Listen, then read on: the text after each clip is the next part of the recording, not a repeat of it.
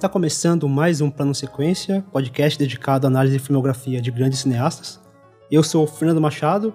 Neste programa, debateremos a filmografia do cineasta brasileiro Eduardo Coutinho. Nessa gravação, discutiremos os seguintes filmes: Cabra Marcado para Morrer, de 1984, Santo Forte, de 1999, Edifício Master, de 2002, Jogo de Cena, de 2007 e As Canções, de 2011. Como sempre, nossas análises serão feitas com spoilers, portanto fique atento à minutagem de cada filme na descrição do programa. Sem mais demora, pegue seu fone de ouvido, prepare aquele café e nos acompanhe nessa jornada, pois a partir de agora você está em um plano sequência. Então, como eu lido com a memória? Como eu, pessoa, lido com a memória, isso é outro problema. Eu trabalho com pessoas,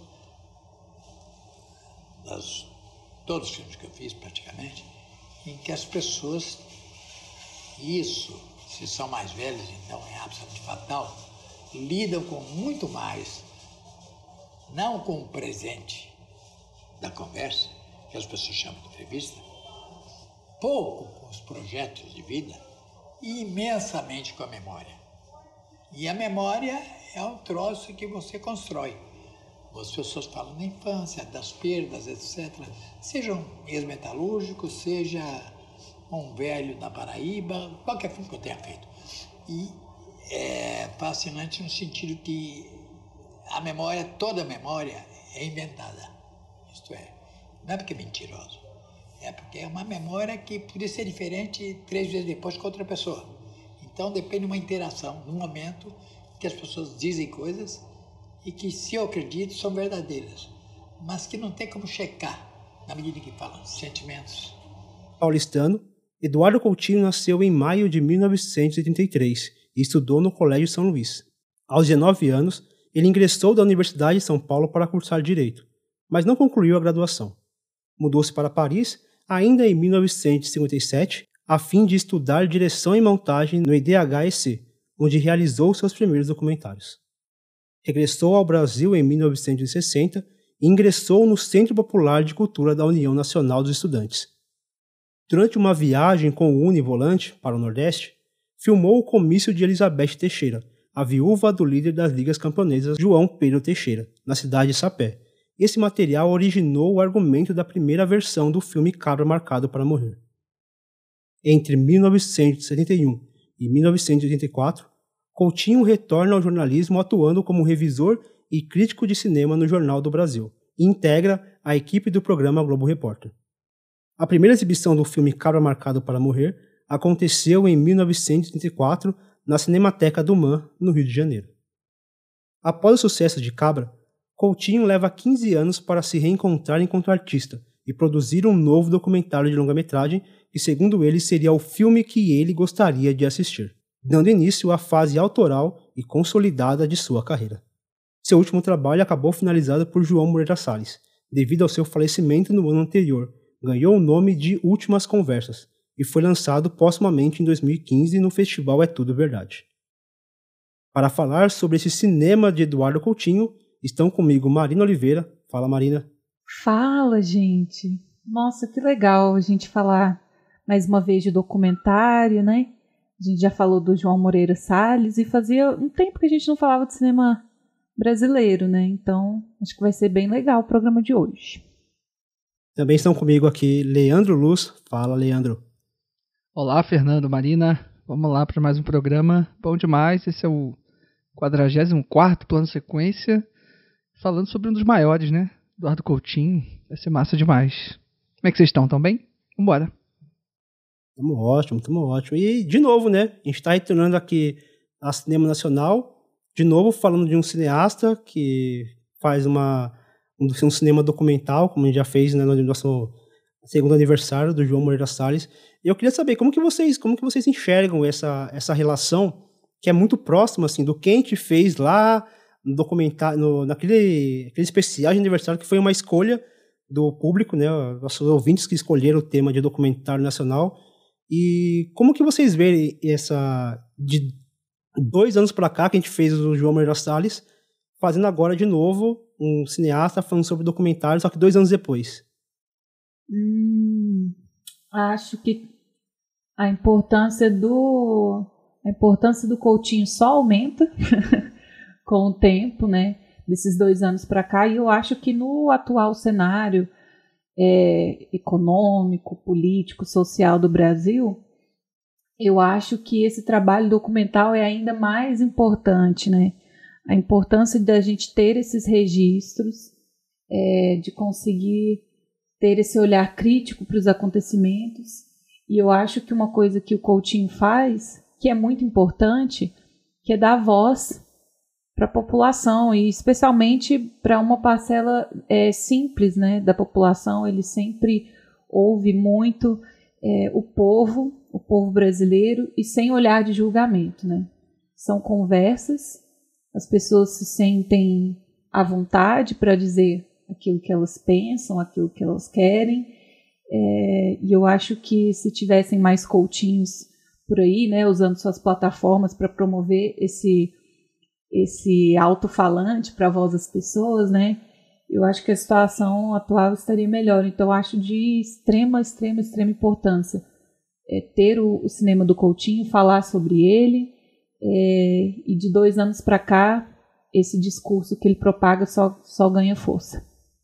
Ah, Fernando, eu acho que essa aproximação aí com o João é muito bem-vinda até pela relação que os dois têm um com o outro, né? Tiveram ao longo da história, assim o Coutinho foi uma pessoa muito importante para o João, mas o João certamente foi uma pessoa definidora para o Coutinho, né? Acho que sem o João, é, talvez a gente não tivesse esse cinema do Coutinho para falar hoje, assim. É, não sei se todo mundo sabe, mas o João ele foi o produtor do Coutinho, é, acho que desde o Babilônia 2000 até o final da carreira dele. Era o cara que espetava o Coutinho para fazer os próximos trabalhos, enfim ajudava a financiar os trabalhos, é, ajudava o Coutinho nos momentos de maiores dúvidas, de maiores crises profundas, artísticas, existenciais, como as que ele passou, enfim, durante a carreira dele praticamente toda, a gente acho que dá para dizer. Acho que o cinema do Coutinho é um cinema de crises, assim. E, e o interessante é entender como ele escapa ou não, não sei se escapar é o melhor verbo, mas como ele atravessa essas crises, né? Um, e assim, aí eu acho que falar do Coutinho é um troço muito doido, porque é, primeiro que a obra dele é imensa, né? É, e, e, tudo que a gente for falar aqui vai parecer. É, corre o risco né, de parecer ou exagerado demais ou fraco demais diante da obra dele, assim. Mas isso, enfim, acho que a gente corre o risco de, de, de ser assim para qualquer grande diretor e tal. Acho que e o Coutinho não é um diretor qualquer, assim. Mas acho que tem uma particularidade no cinema do Coutinho, principalmente por ele pelo tipo de cinema que ele escolheu fazer, assim, pelo tipo de documentário que ele se não inventou, pelo menos é, transformou assim ao longo da carreira dele, é, é que ele lida com as pessoas, ele lida com um entendimento de Brasil, obviamente muito localizado né, nas falas e nas conversas que ele tem é, com as pessoas nos filmes que ele faz, é, mas que acabam ganhando uma repercussão muito grande assim e, e, e ficam habitando ali uma, uma fronteira é, perigosa assim, né, de revelar um suposto Brasil ou revelar supostas classes sociais ou de, enfim, questões que envolvem o tema, né? Acho que qualquer qualquer fala, qualquer reflexão a respeito dos temas do Coutinho são é, acabam sendo um território perigoso da gente da gente articular assim. Então, acaba sendo um programa difícil de se fazer porque tudo que se diz acaba tudo que se diz pode ser pode ser contradito assim. E aí tem uma fala é, tem uma fala que eu acho importante assim de, de recuperar logo no início desse programa, que eu acho bacana de ter, que é um texto que o Fábio Andrade escreveu sobre o As Canções. Em determinado momento, logo no, no início do texto do, do Fábio, ele fala que todo texto escrito sobre os filmes de Eduardo Coutinho está fadado a ser datado e desmentido pelo porvir.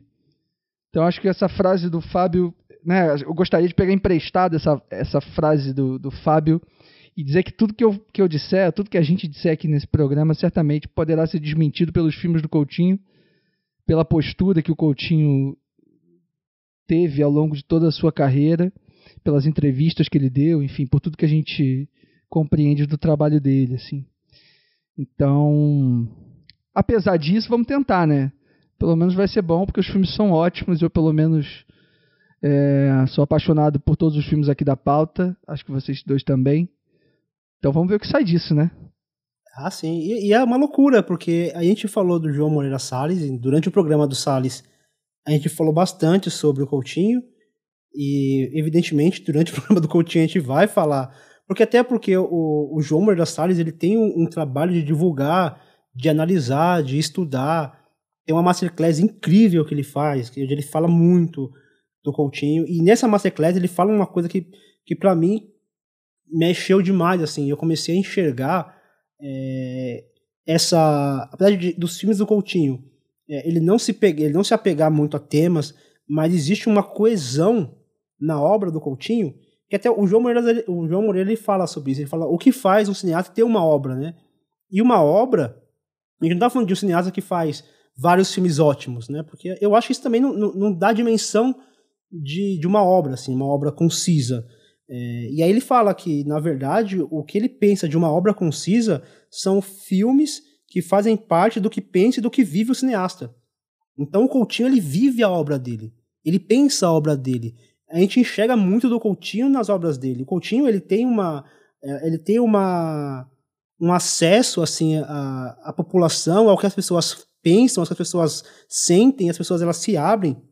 E aí o Salles ele até fala que Coutinho ele deixava a câmera no meio do povo e deixava que eles falassem. E a partir dessa dessa dessa unidade, o Coutinho ele, ele rejeita essa generalização de ah, isso daqui é um grupo de pessoas que representam outro grupo de pessoas maior. E ele rejeita isso, né? O Leandro acabou de comentar sobre isso. Ele não faz um filme sobre a classe média. É, a gente vai pegar, por exemplo, Tanto Forte, não é um retrato sobre o catolicismo e o candomblé. É, é, uma, é uma coisa, é uma experiência individual. É, cada, cada pessoa ali representa as suas experiências individuais, né? representam elas próprias e não a um grupo. É uma, é uma visão absolutamente micro, né? Um Brasil real de pessoas. Não é um cinema de estatísticas que tem, lógico, o seu valor, mas o Coutinho aqui ele não quer se apropriar dessas estatísticas, não quer se apropriar de um grupo, ele não quer se apropriar de um tema. Ele quer se apropriar, ele quer, na verdade, dar voz àquelas pessoas, aquelas histórias individuais, né? Como a Marina comentou. É, dar voz a essas pessoas que muitas vezes são marginalizadas. Ô, ô, Fernando, até essa coisa, só pra. É porque, é, não vou ficar fazendo isso, não, tá? Porque ficar repensando as nossas próprias falas acaba virando um. Vai virar um meta podcast, assim, né? Mas assim, até essa coisa de. que Essa expressão que você e a Marina falaram me incomoda um pouco, assim. Essa coisa do, do diretor que, que dá fala para aquelas pessoas. Eu não acho que o, que o Coutinho tivesse pensado em dar fala para ninguém, assim. Eu acho que ele estava mais disposto a escutar, na verdade, assim. E acho que até acho que o Ismael Xavier, né, que, que tem um texto que acho que ele aborda um pouco isso, assim, é, em relação a essa reciprocidade que, que o Coutinho tem com os seus é, com seus interlocutores, assim, com, com as pessoas que dão, que conversam com ele nos filmes, assim.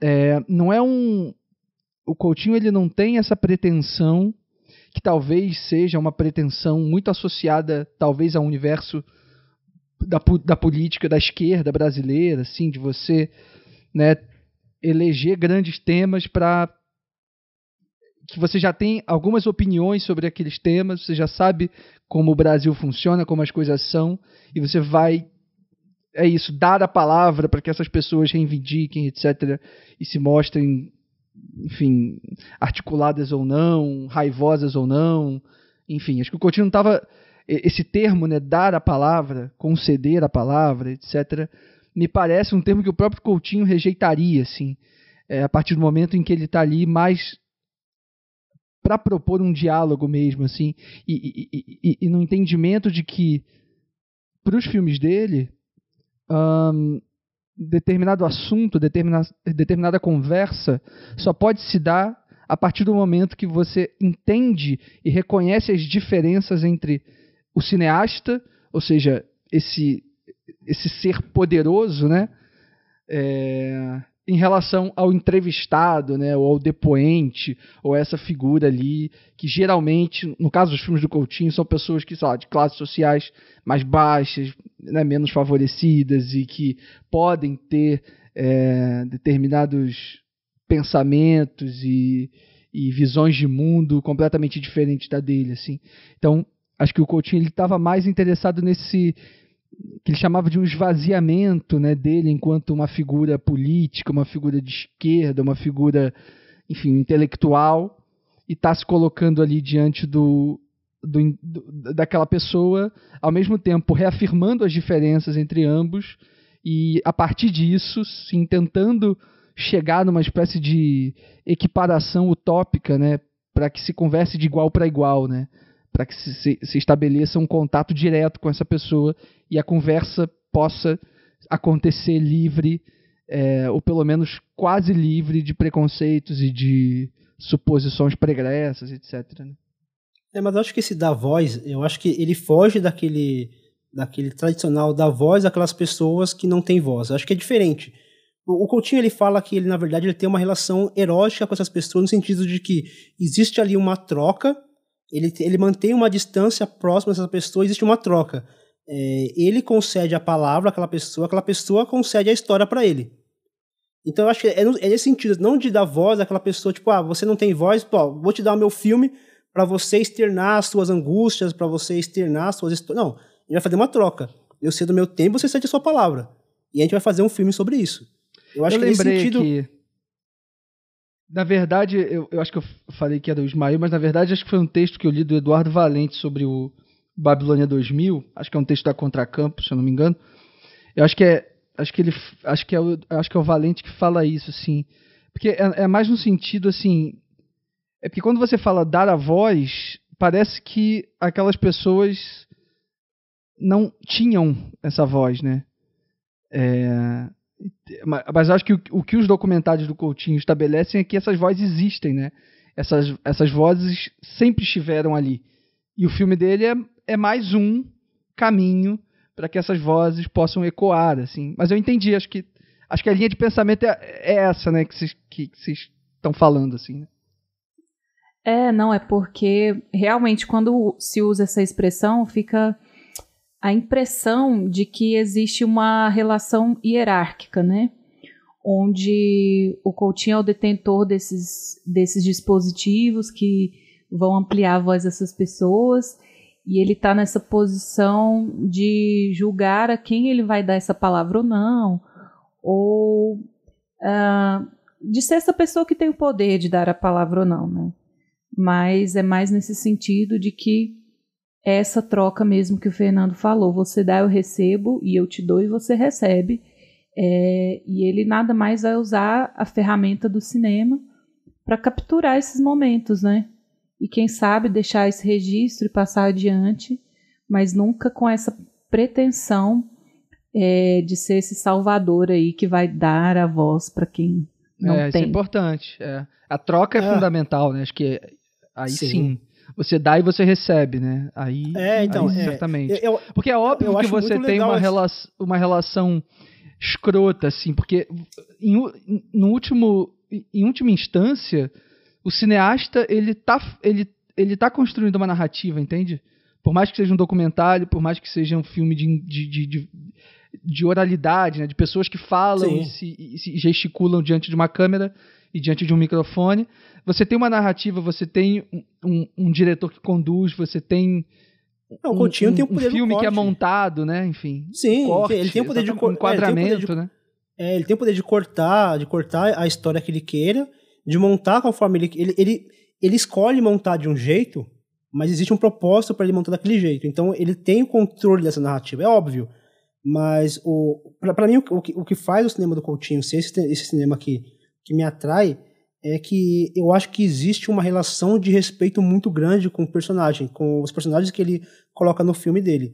É, ele dá, ele dá essa, ele faz essa troca, né? Ele, você, eu te dou o espaço, você me conta a sua história e ele em momento algum ele julga essa história, né? Ele, ele, ele entende que essa história não corresponde àquela, ao fato ocorrido, mas sim é, como essa, como essa memória ela foi afetada com o tempo e como que aquela pessoa reage àquela história.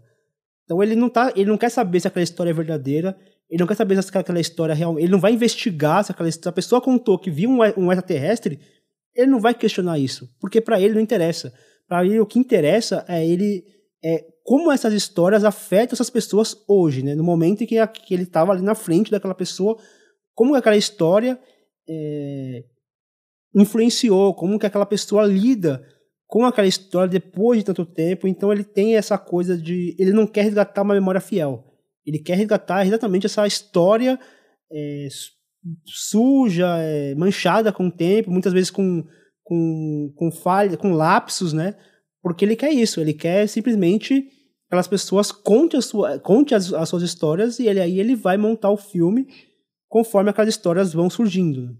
E mais do que isso, assim, eu acho que acho que mais do que né, o respeito e, e todas essas relações que ele estabelece com as pessoas e tal, acho que o, o mais importante, assim, o ponto de partida, fundamental para mim, assim, para eu assimilar a obra do Coutinho, é o entendimento dessa ética dele em relação ao próprio ofício, assim. É essa essa essa questão da consciência de todas essas desses problemas, de todas essas questões que envolvem fazer cinema, se relacionar com pessoas e tal. Acho que o Coutinho ele era absolutamente consciente de todas essas questões, é, era absolutamente consciente é, desse, desses ruídos que se criam entre né, eu, diretor, e você, é, entrevistado, é, essa posição que a própria situação cinema, né, a situação filmagem se impõe diante deles. Então, o, o cinema do Coutinho é pensar essas questões, essa, essa relação ética, né? É, quando vocês é, citam aí que ele, ele tem esse controle é, de fazer os cortes e selecionar as sequências e fazer a montagem, né? Realmente é, é importante a gente entender que ele faz ao longo da carreira dele o movimento de ir se livrando desses artifícios. É, ele tem que cortar porque cinema é isso você tem essas, essas limitações para fazer cinema. Você tem que ter um corte final, você tem que ter um, um, trabalho com som e tudo mais. Mas a caminhada dele é em busca de um tipo de cinema, de fazer uma arte onde o mínimo de interferência é colocado entre ele e aquela pessoa que está participando ali, né? É, então a gente vê isso principalmente visualmente, como ele vai tirando essas interferências. Então, é, é aquilo que o João Moreira Salles fala, né? É como se ele quase não estivesse tentando fazer cinema. Fazer cinema menos parecido com o cinema possível. É, e ele usa uma frase muito boa, né? Que é falar para dançar acorrentado. Então, essas convenções do cinema, de você ter que selecionar, cortar, o filme não pode ser infinito, né? É, são as correntes que ele tem para dançar. E isso vai da ética dele muito bem é, desenvolvida e elaborada de saber como e quando fazer essas intervenções dele enquanto o, diretor, né, naquelas histórias. É, e é curioso que ele vai abandonando isso. Eu, eu não acho, eu, não, eu, nem acho que ele vai melhorando ou que ele vai apurando, porque eu acho que é, é mais uma escolha dele ele vai sentindo essa necessidade de, de ir abandonando esses, esses diversos elementos, por exemplo, o que ele faz em, em Cabra, ele não repete, depois ele, o que ele faz em Santo Forte, ele acaba não, não repetindo, mas eu nem, te, eu, nem, eu nem vejo isso como um, sei lá, uma, ele tá apurando, ele tá melhorando o cinema dele. Acho que ele Eu também tá, acho que não. Eu também acho é, que não. É, Essa acaba sendo uma compreensão, às vezes, meio rasa, assim. Meio errado. Eu acho é. meio errado, assim. As pessoas tendem a achar que, ah, ele vai melhorando, é, ele vai deixando a coisa mais. É aquele papo que a gente falou do minimalismo da, da Kelly Reichardt, né? Que é, uhum. que é um conceito muito raso para explicar. E eu acho que é uma escolha dele, que eu acho boa, gosto também não acho também que é errado ele, por exemplo, a gente vai falar isso um pouquinho como quando a gente chega em Santo Forte, essa coisa de de você não confiar imageticamente na, na palavra do, do, do, seu entrevistador, onde ele fala, por exemplo, ele fala do santo e você vai e direciona a câmera para um santo, é, que é algo que ele, que ele faz lá em Santo Forte, é, que eu não, nem acho que seja um, um, algo, algo errado, assim, mas assim... Mas é algo que ele essa, vai abandonar depois, Que certeza. ele vai abandonar, não, ele vai abandonar, ele vai rejeitar completamente, né? Ele vai fazer totalmente o contrário, a pessoa tá falando de uma coisa e, vai, um exemplo, que foi em Peões, que ele tava falando, e aí ele fala da esposa dele, a esposa dele tá do lado, a esposa dele fala, mas o Coutinho não tira a câmera da frente do entrevistador principal dele, porque o foco dele é aquele seu entrevistador. Ele não desvia em momento algum. Eu acho fantástico. Mas se ele desviasse, também acharia ele tá mais é interessado é... na, na reação Ex... do cara. Na reação Quando a mulher fala, pessoa. do que possivelmente numa, na própria fala da mulher, né? Exatamente, é, é, maravilhoso, assim. Então, você vê como, como, como, como o cinema do, do Coutinho é complexo. Ele abandona algo que não era ruim que não era errado, que não fazia. Ele simplesmente quis abandonar aquilo, quis uma outra linguagem para o cinema dele, quis falar de um outro modelo. Ele se interessou por um outro, por uma outra forma de filmar, uma outra, uma outra forma de encenar o seu cinema, né? O que ele vai fazer depois lá em jogo de cena, uma outra conjuntura. Eu acho que essa é, essa maturidade do Coutinho fez com que ele se arriscasse cada vez mais, e ele mesmo fala que o João Moreira Salles foi muito importante para ele, nesse sentido, que sempre o cutucava a tentar algo diferente, que muitas vezes ele relutava de fazer. A gente vai ver várias entrevistas com o Coutinho, ele se diz muitas vezes preocupado, às vezes animado, falando, esse filme não vai dar certo. No Edifício Master, ele fala que seria um filme sobre fracassos, né? Porque ele não estava sentindo confiança de fazer aquela obra, e aí a obra vai surgindo aos poucos, né? O documentário ele vai ganhando vida, porque ele não tem roteiro nenhum, né? Ele vai, a, a história vai acontecendo conforme as imagens vão rolando e conforme a, as pessoas vão contando suas histórias pro Coutinho. É, é o, o, a, toda a trajetória do Coutinho é marcada por esses fracassos, né? No Edifício Master, o, o Coutinho chega a desistir de fazer o filme mesmo, assim. E é o João que, que faz ele mudar de ideia e retornar. Assim como o Moscou também, né? Depois que ele faz o Moscou, ele meio que não, não sabe muito bem como montar, assim. Como que ele vai resolver aquele filme e tal. Então, o próprio Um Dia na Vida também, esse filme o Proibidão do Coutinho, né? É, é um filme que ele que ia ser uma outra coisa, um filme com atores, envolvendo gravações, uma ficcionalização de um monte de coisa e tal, a partir não só de programas de TV, mas também de recortes de jornal, etc. E que acaba virando um filme mais simples e ao mesmo tempo mais complexo do que, do que essa ideia original, assim. É, então acho que essa coisa do, dessa repetição, assim, no cinema do Coutinho, eu acho que acaba sendo uma repetição. É, uma repetição mentirosa, assim. Porque o Coutinho não, ele não, ele não se repete é, de uma forma uh, completa nos seus filmes, né? Eu acho que cada filme traz um, um elemento diferente, assim. E é isso, é um elemento diferente, um elemento novo, e que pode estar tá associado com uma com um minimalismo ou não, assim. Por exemplo, no jogo de cena tem um momento que ele ele utiliza um áudio que não é diegético, assim, que teoricamente seria algo que ele já estava rejeitando, assim, tanto no Santo uhum. Forte quanto no Master, no Peões, etc. E aí no jogo de cena ele resolve fazer, assim, se permite fazer no próprio acho que nas canções também tem algumas coisas muito interessantes, assim, que ele faz, que a interferência dele enquanto a pessoa que está perguntando ali para os caras e tal. Tem, tem, tem um momento que eu acho fascinante no Canções, que a pessoa está cantando ali, aí esquece a letra e o Coutinho continua continua a letra para a pessoa, assim. E eu não sei se ele faria isso nos outros filmes, sabe? Uhum. E aqui no Canções, no Canções ele faz. Então é isso, assim, é uma, é uma transformação muito constante, assim, é um cinema em movimento nesse sentido, assim, né? Tá, é um cinema que está sempre em movimento mesmo, assim. Ah, um exemplo disso é Edifício Master, que ele fala que ele, ele se recusa a mexer na ordem dos, dos entrevistados, mas no Edifício Master ele teve que fazer essa interferência e aí ele dá os motivos para ele. Então, a gente vê que ele, ele não fica muito, ele não é muito apegado até essa, essa questão mesmo do, do espaço, né, que ele gosta de trabalhar nessa prisão, que ele fala, né, que é, é o espaço que delimita a ação dele, mas dentro desse espaço, desse, dessa prisão, ele tem total liberdade de poder, de poder fazer o, do jeito que ele quer. Só que chegando ali, depois da uma questão de saúde, né? Mas ali o que ele faz em peões, por exemplo, é totalmente oposto disso, né? Ele pois é. transita, é. é. ele transita. Se contradiz o tempo todo, mas dentro de uma coerência muito particular, muito própria, né? E ninguém pode chegar pra ele e falar, ô oh, Coutinho, você não falou que você não faria isso? não Exato. tem como você falar isso pro Coutinho. Isso é genial, né? Então acho que a gente já pode passar por, os filmes da pauta, né? Vamos falar de cada filme. Começar por Cabra Marcado para Morrer, de 1984. E olha o coco, stabilo, bilo, bilo, olha o coco, stabilo, bilo, bar. Minha senhora, de que chora esse menino? Chora de barriga cheia, com vontade de mamar. E olha o coco, stabilo, bilo, bilo, olha o coco, stabilo, bilo, bar. E coco, coco.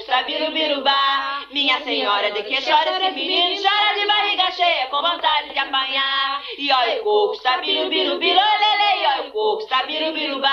E olha o coco, coco. Em 1962, o líder da Liga Camponesa de Sapé, João Pedro Teixeira, é assassinado por ordem de latifundiários. Um filme sobre sua vida começa a ser rodado em 1964, com a reconstituição ficcional da ação política que levou ao assassinato e direção de Eduardo Coutinho.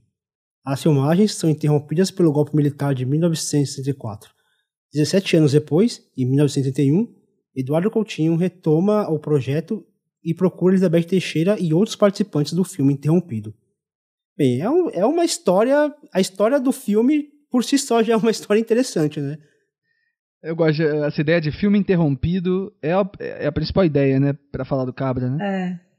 É. É interrompido é a palavra mesmo, assim, é um filme grande em proporções, assim, é um filme que demorou décadas para ser realizado, é um filme que tem uma parte histórica muito importante, muito significativa, mas para mim o mais interessante é que para além desse panorama histórico e o tempo para ser realizado e tal, é um filme que consegue focar numa família.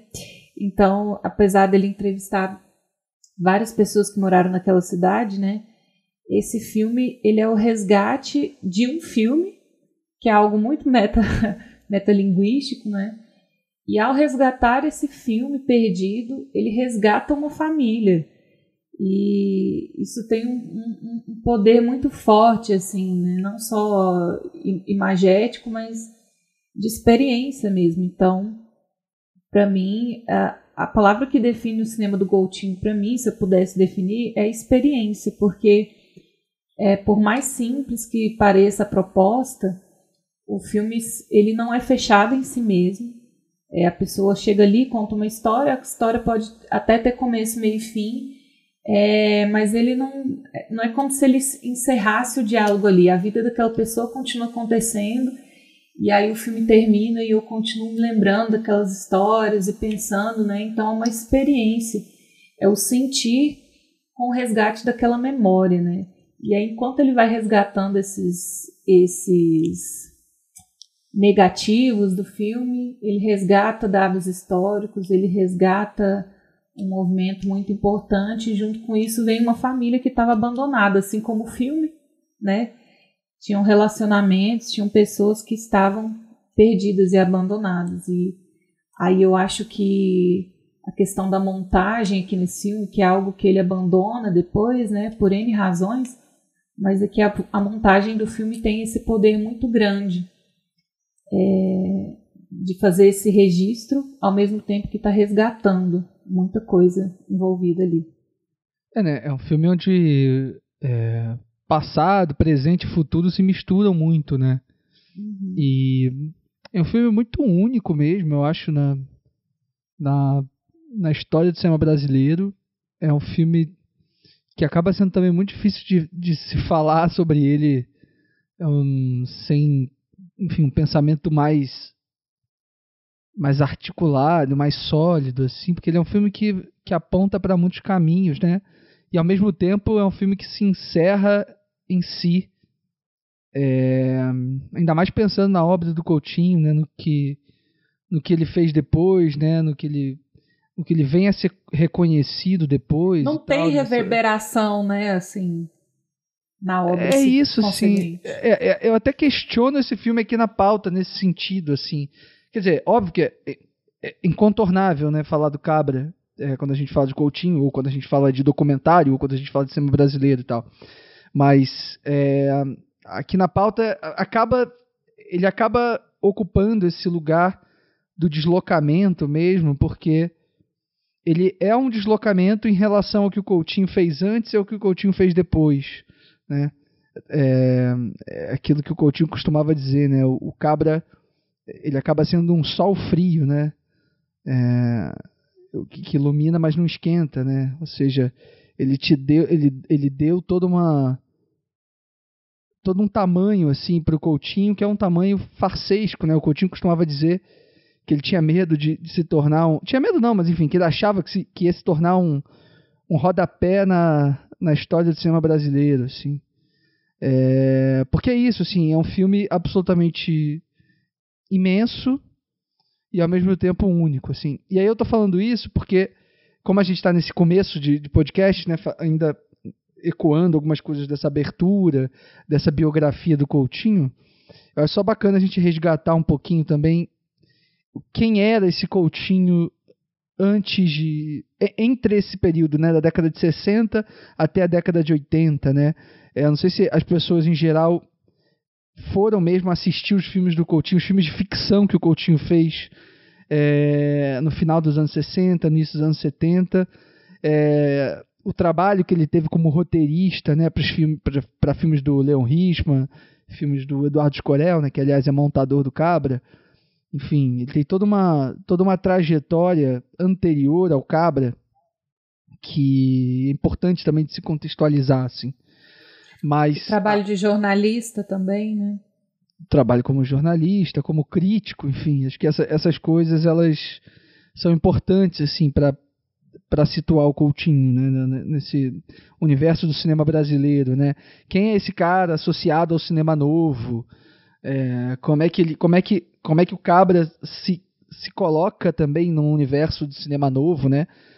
No universo pós-cinema novo, enfim, acho que essas são perguntas que o Cabra ele enfim, tem várias coisas no Cabra que nos ajudam a responder essa- essas perguntas, né? Mas acho que para começar a conversa, assim, eu acho que tem duas coisas que o Coutinho é, vai falar muito, assim, é, em relação ao próprio cinema dele, né, nas reflexões que ele fez a respeito do próprio cinema, é, principalmente falando sobre essa fase pós Santo Forte, assim, né, de Santo Forte em diante e tal, mas que eu acho que se aplicam aqui para o Cabra, eu acho que tinham ali um a- a- alguma fagulha assim é, dessas questões no Cabra, que são as seguintes. A primeira coisa é essa relação que o Coutinho, que enfim, depois é uma frase que virou até clichê e tal, mas que o Coutinho falava bastante, né? A ideia da verdade, né? A filmagem da verdade versus a verdade da filmagem, né? Ou seja, é, essa, essa ideia do cinema verdade, é, essa ideia que se havia, acho que se perpetua até hoje, né, de documentário de retratar determinada realidade, né, de ser a verdade ali na tela. Acho que isso também tem a ver com próprio, a própria ideia de cinema, né, de quando o cinema se começou a, passou a existir enquanto técnica e tal, né, de você conseguir registrar de forma mais fiel possível a verdade e tal. Eu acho que no- já no Cabra essas questões são postas assim é, nas relações narrativas que o filme traz. assim.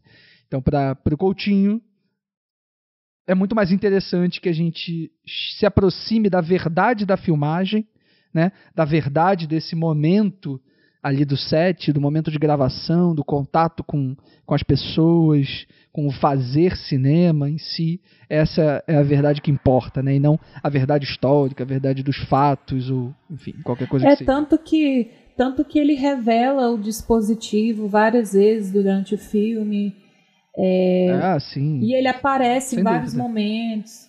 Então ele não esconde das pessoas que aquilo está acontecendo, aquilo está sendo registrado, é que as pessoas estão ali, né?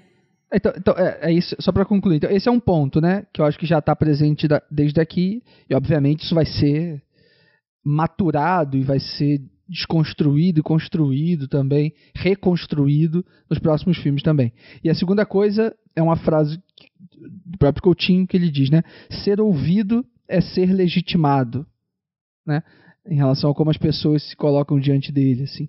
E acho que essa frase do ser ouvido é ser legitimado é, é algo que vai perpassar todas as conversas que ele vai ter, em todos os filmes que ele fez, mas que aqui, na figura da Elizabeth Teixeira, é algo fundador, assim, algo importantíssimo a partir do momento em que a Elizabeth era uma pessoa que estava na clandestinidade, né?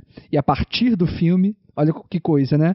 O filme se colocando diante do mundo, diante da, das coisas que acontecem no mundo, né? O filme faz com que a Elizabeth saia da clandestinidade, né? Então, essas são duas questões que eu acho que são importantes para o Cabra, que vão continuar sendo importantes para todos os outros filmes do Coutinho, mas que aqui tem várias particularidades que, que, que inauguram né, essa questão para ele, né? E é muito interessante perceber esse arco da própria Elizabeth, né? Parece um, uma retomada de identidade, assim, um redescobrimento. É, que enquanto ela está contando as histórias, ela está revivendo aquilo e eu vejo uma personagem bem diferente quando o filme termina do que quando começou. E ele pontua isso em alguns momentos, até é, pela presença do filho, né? Que está ali nas primeiras conversas. E parece que a presença dele ali, como uma pessoa muito incisiva, muito opinativa, é, leva ela até a, a, a guardar mais e, e dizer menos. E conforme os, os encontros com o Coutinho vão progredindo, ela vai se abrindo mais e você vê aquela militante ressurgindo assim. Então, quando o filme termina e ele já está dentro do carro para ir embora, ela continua falando, ela vai acompanhando ele até a porta do carro e eles filmam ela pela janela. Então, parece que a Elizabeth que eles deixam já tem muito mais a ver com a Elizabeth do, do filme, é, que foi interrompido, e tem essa retomada de, de identidade muito forte, né? E algo interessante que o, que o João Moreira Salles vai falar é, que é esse esse esse processo de, me, de memória, né, de você resgatar a memória, é, como o Leandro disse, é como se não existisse mais presente, passado e futuro. Né? Naquele momento que ela senta e ela começa a dizer que ela foi ver o marido no, no necrotério e ele ainda estava com, com os olhos abertos e tal, não sei o quê aquilo está acontecendo naquele momento, né? Ela está vivendo aquilo ali naquela hora. É, então eu acho que essa relação também do que passou e do que está sendo fica muito embaçado nesse momento em que o, o Coutinho consegue é, que essas pessoas deem abertura para a memória voltar. Isso é muito legal observar, principalmente na, na, na pessoa da Elizabeth. O Coutinho ele vai falar bastante sobre essa relação dele com a memória e como esse filme ele trabalha essa trabalha esse elemento de memória, de memória de tanto que ele, ele pega as imagens das filmagens originais e mostra para as pessoas que participaram, né?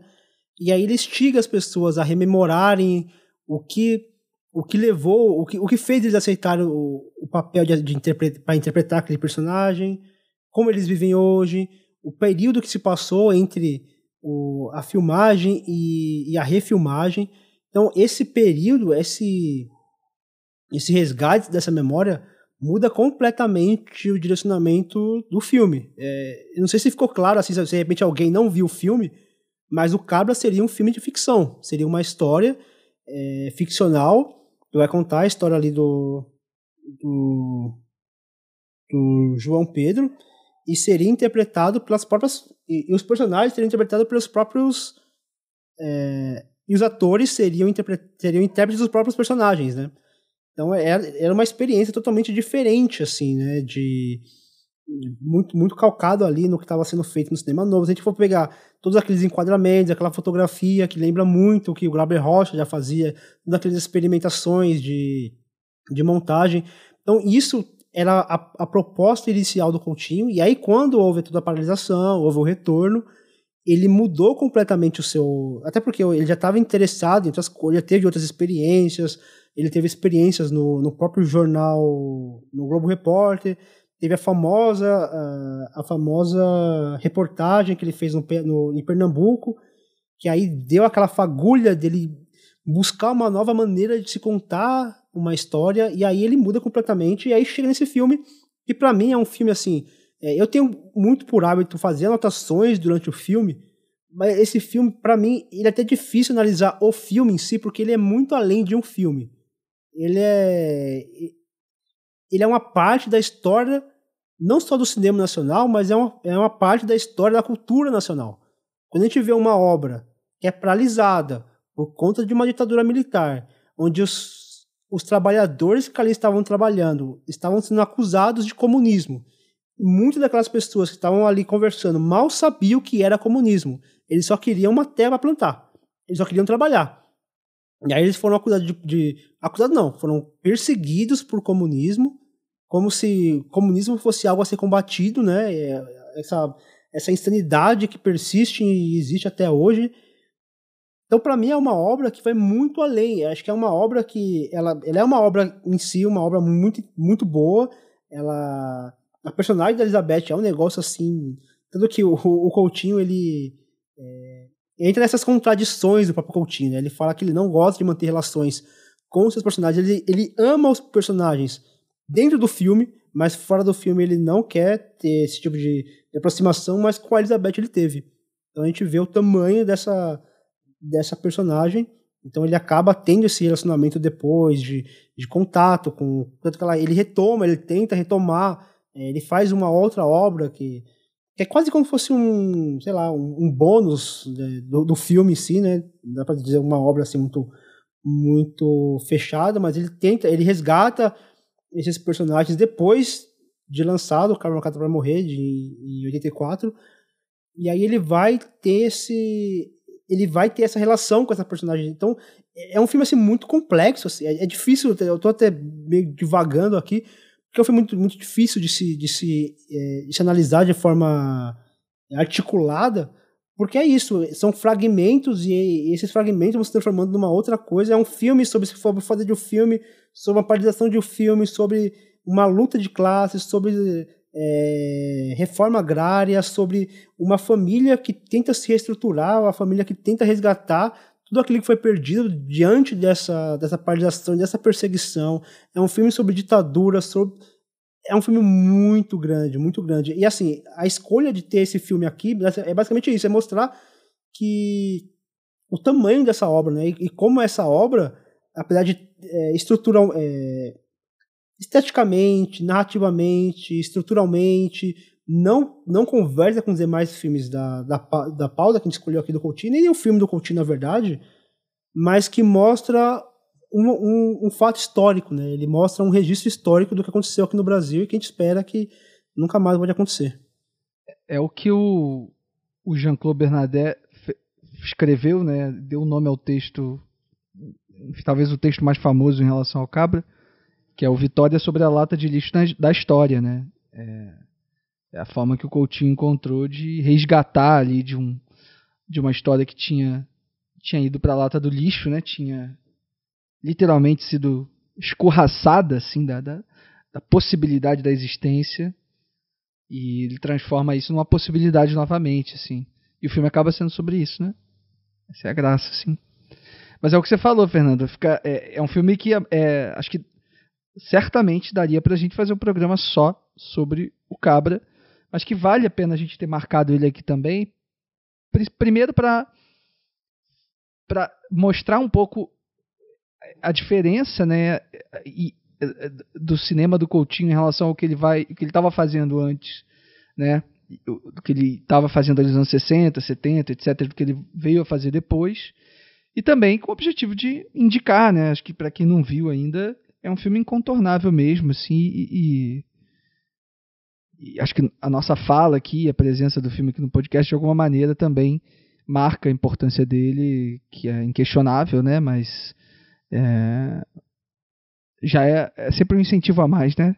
Para que as pessoas corram atrás do Cabra e assistam. Enfim, um filme que foi restaurado, acho que uns 10 anos atrás, né? É, enfim, tem uma cópia ótima, tem, foi lançado em DVD, tem para encontrar aí, é, acho que até facilmente tal, então vale muito a pena ser visto, com certeza. É, eu acho que apesar de pode ter esse questionamento, né, por que, que ele está numa pauta se ele difere tanto do restante do trabalho, mas é por isso mesmo. É, esse filme vem a determinar tudo que o Coutinho se tornou depois, né? Esse medo de confrontar uma obra que foi é, é, desproporcional, que foi muito grande, que não tinha essa pretensão de ser grande, o medo de não atingir essa grandiosidade nova, e às vezes não é nem o medo, não era a pretensão que ele tinha, mas era talvez a possibilidade de ser cobrado por isso, né? Então, querendo ou não, esse filme é, vem a definir aquilo que ele poderia fazer a, é, a, a, seguinte, né? Porque se esse filme não tivesse sido tão grande, talvez ele tivesse insistido nessa linha, nessa forma de fazer cinema, e talvez a gente não teria visto a evolução para o tipo de documentário que ele veio fazer a partir dos anos 90, né?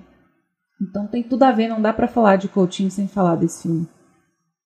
Exatamente. Eu acho que deu pra gente dar a direção do que é esse filme, do que ele representa, não só para o cinema brasileiro, mas para a cultura e para a história do próprio país também, né? Mas acho que a gente já pode passar para o próximo filme da pauta, que ele vai fazer em 1999, que, é, que a gente fala de tipo, o ressurgimento, né, o renascimento do cinema do Eduardo Coutinho, Santo Forte, de 1999. caminho certo, mas a culpada foi ela transformava o lar na minha ausência. Foi qualquer coisa abaixo da decência. Compreendi que estava tudo errado. E amargurado. Eduardo Coutinho reúne relatos de experiências religiosas contadas através de conversas com moradores da favela Vila Parque da cidade, no Rio de Janeiro.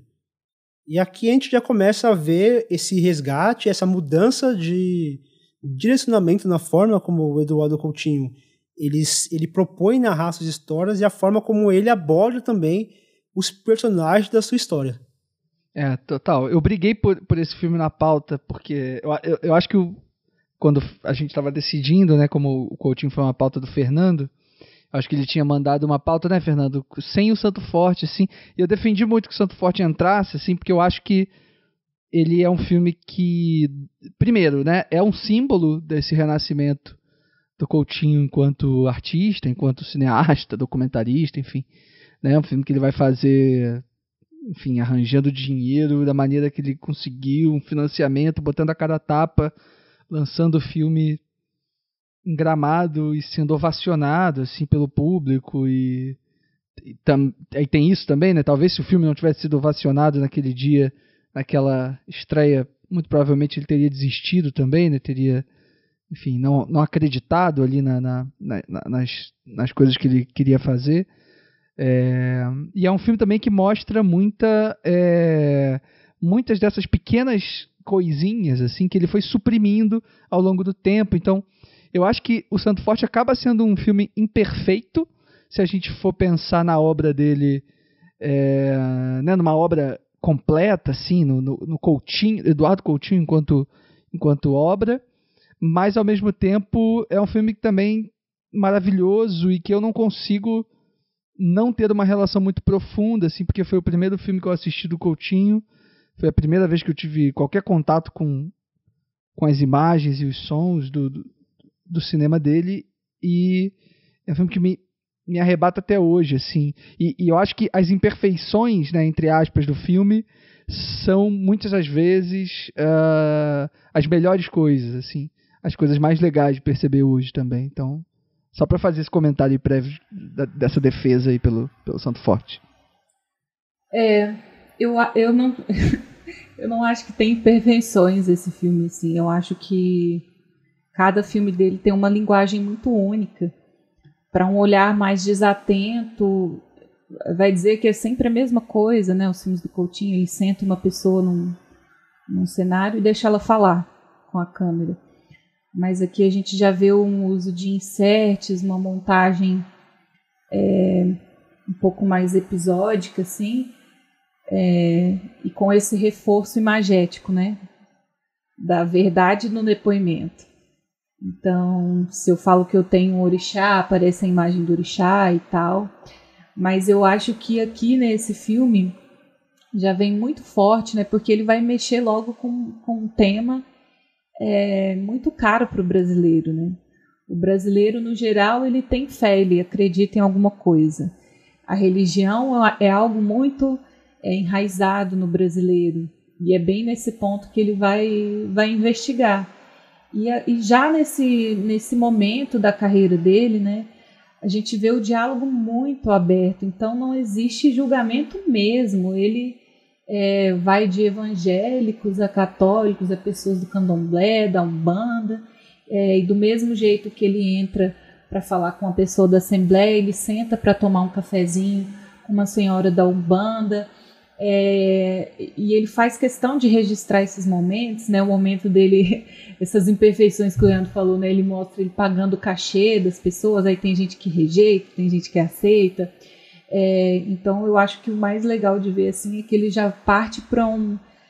A gente vê que é um interesse pessoal dele mesmo, entender a relação do brasileiro com a fé, é, das pessoas de diferentes é, núcleos de, de, classes sociais ali ó, se relacionando, né, no mundo com as outras pessoas e como a fé entra nessa nessa equação, né, e com um olhar muito muito neutro assim, sem julgamento mesmo. E é interessante como ele tem essa magia, esse esse toque é, de conseguir sempre deixar as pessoas muito à vontade, né, para se abrir, para falar e contar experiências muito íntimas, né? Então o filme ele já abre com um depoimento de um, de um cara contando que a esposa recebeu uma entidade ali durante a noite e ele esteve com a mãe, com a entidade da mãe dele, e ele chorou e depois houve uma ameaça de morte. Então assim são são relatos muito íntimos muito impressionantes, né? Que ele consegue extrair de uma maneira muito, muito natural, muito, e nada sensacionalista, né? A gente não vê ele apelando ou sendo violento para arrancar aquilo das pessoas, né? Sendo incisivo. É, é algo que eu gostaria de ver assim, é, como que é esse primeiro, esse primeiro, essa aproximação que ele tem com as pessoas ou a equipe é até o momento em que a câmera começa a rodar, né? Como é que se dá esse, esse contato para que as pessoas se abram dessa forma com ele, assim. Mas eu acho que um projeto de muito, muita coragem dele nessa retomada de fazer esses filmes que ele gostaria de ver, que ele gostaria de entender. É, ele já foi numa temática muito interessante, muito polêmica, e ele consegue fazer isso de uma forma muito, muito brilhante, assim, sem ofender ninguém. A gente. e é engraçado como, com o olhar do tempo, né, a gente vai vendo assim, umas declarações meio preconceituosas. E para a gente causa estranhamento aquilo, mas para o Coutinho é tudo muito bem-vindo. Ele aceita aquilo como a verdade da pessoa sem questionar. Isso é muito legal. É interessante. O Coutinho ele disse uma vez que o. É, não o interesse não, ele falou que as pessoas elas se tornam interessantes a partir do momento que ele liga a câmera. Eu acho esse comentário muito, muito legal, porque realmente é, ele fala que quando ele liga aquela câmera na frente da, da pessoa e ele, ele começa a, a conversar com essas, com essas, pessoas, ele tem esse, esse poder de deixar a pessoa contar ali as experiências dele, as experiências dela, sem qualquer tipo de, questionamento, né? Ele vai fazer um questionamento ou outro ali no últimas conversas, mas é por um outro motivo. Mas ele tende a, a não questionar. O que ele mais faz é instigar as pessoas a falarem mais. Então, o porquê, como aconteceu, é, como que você se sentiu. São perguntas constantes, assim, que ele, ele até deixa no corte. Ele tem esse tipo de, de interferência na, na conversa para motivar. Mas, para mim, o que, o que me, me me chama atenção aqui no Santo Forte é esse interesse do Coutinho não na religião, mas como que aquelas pessoas lidam com as religiões e com as contradições e muitas vezes com as hipocrisias das religiões. Então ali ele coloca, por exemplo, quando é, você precisa lembrar que o contexto ali era a visita do Papa, então é, existia, sim, existiu e sempre existe essa essa coisa, essa rixa entre o catolicismo, o evangelho, é, o evangélico, o neopentecostal e principalmente esse preconceito com as religiões de matriz africanas. E eu vi muitas pessoas comentando que o, que o Coutinho aqui reforça estereótipos e tudo, e eu acho exatamente o contrário. Na verdade, é, ele simplesmente expõe é, que muitas vezes, por exemplo, as mesmas pessoas que, que falam que ah, porque tem esses orixás e que isso, e que são horríveis e que são feios, e as mesmas pessoas que têm lá uma estátua dentro da sua casa. Ou as mesmas pessoas que criticam o, o tal denominação religiosa tem a sua que. Então, é, ele tenta, na verdade, fugir desse confronto. Ele, ele não está interessado nesse confronto. O que ele está interessado é em como aquelas pessoas lidam com essa religião que ela tem. E esses, e esses conflitos internos dela. Então, por exemplo, tem uma personagem ali que fala que. É, eu não lembro quem é. Tem tanto personagem que eu não lembro o nome, mas tipo, ela falou: Eu não acredito em nada disso. Só que aí, quando ela vê a mãe dela ali tendo um santo incorporado nela, ela fala que aquilo deixa ela espantada. E eu continuo, mas se não for que não acredita, ela falou: Eu não acredito, mas eu também não desacredito. Então, é, é essa relação que ele tem ele não está interessado se aquela pessoa está contando a verdade, se ela realmente recebeu aquele santo, se realmente a, a, a oração que, ele, que ela fez diante daquela imagem, daquele santo, realmente a, aconteceu, se a pessoa recebeu um milagre, se aquele milagre realmente foi um milagre, ele não está interessado nisso. Essa personagem, se eu não me engano, é a filha da Dona Teresa, né, que acaba sendo uma das personagens mais importantes do filme, assim, pela presença, pela, pela força que ela tem nos depoimentos, né, que é aquela senhorinha que diz comenta sobre as vidas passadas dela, né, que ela foi uma rainha. Não e que foi é muito má, né? Ela fala, e... ela fala que ela abandonou a Ubanda por conta das decepções, mas que a Ubanda nunca abandonou ela. Eu acho essa frase é maravilhosa. Mostra o efeito, né? E... É, como, como, como o Coutinho tá, tá, tá, interessado nessas histórias mesmo, nessa relação dessas pessoas e como que essa, essa, essas religiões, sejam ela qual for, se é Umbanda, se é Candomblé, se é e, e tem... catolicismo, né? Como que a fé, na verdade, como que a fé age nas pessoas. E tem uma coisa também que eu gosto muito dessa desse momento assim da, da, da Dona Teresa assim, que na verdade é, são os momentos de silêncio assim ah, que ele que o filme se permite ter, né, em relação à, à fala dos personagens assim. Isso é uma coisa que ele que o Coutinho dizia que que ele foi aprendendo com o tempo mesmo, né? Ele fez um filme, enfim, alguns anos antes, é, que é aquele filme do lixão, né? Que ele fala, fala que foi entrevistar um, um, um personagem, enfim, que, que era um funcionário de uma empresa, alguma coisa assim, e aí ele, enfim, aí ele conseguiu sair do lixão, mas acho que perdeu o emprego e teve que voltar e tal, e aí o Aí estava todo pessimista, falando que ali no lixo não estava bom e etc. E aí o Coutinho diz que ele começou a se sentir muito mal com o cara, né? Assim, não não não em relação à culpa, assim, mas porque realmente a situação é foda, né? Imagina, né? E aí ele ele fala que aí o personagem abaixou a cabeça e tal, aí o, aí o Coutinho fala que se se, se se ele tivesse ficado quieto esperando a reação do cara, que alguma coisa teria acontecido, que o cara de alguma maneira ia passar por cima daquele mal-estar e enfim, e, e, e encontrar uma saída para aquela situação, assim. Mas aí o Coutinho fala alguma coisa, enfim, fala qualquer coisa, enfim, que ah, não, daqui para frente vai melhorar e etc e tal. E aí, enfim, aí a conversa vai pro saco, não consegue recuperar aquele momento da entrevista interessante e tal. E aí aqui na, nesse momento com no Santo Forte com a Dona Teresa, eu acho que ele aprendeu essa lição assim e tem um momento, né, que ele pergunta para ela se ela se ela é feliz. É... E é o momento que ela meio que desaba, né? Ela entra num conflito enorme assim com ela mesma e o filme registra isso, né? Um plano contínuo que não tem não tem corte e tal. E a gente percebe todo esse movimento da personagem que é muito bonito, assim.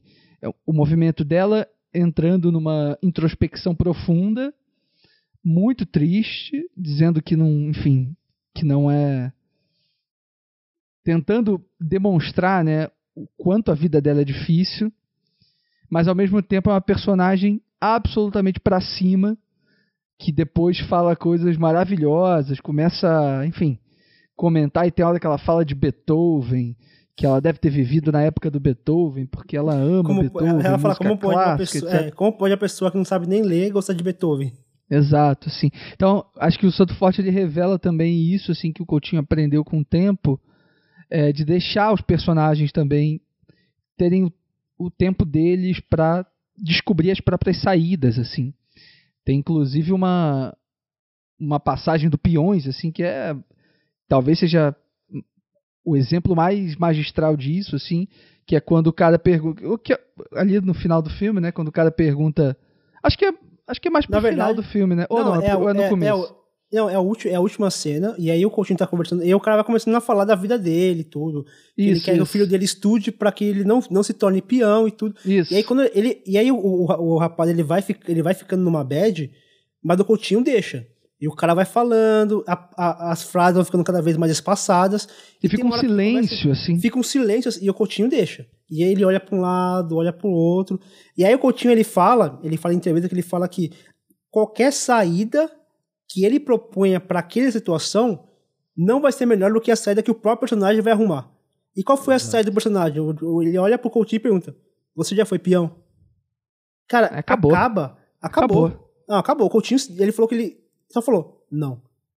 E aí o cara olhou, tipo, ele olhou com um olhar de.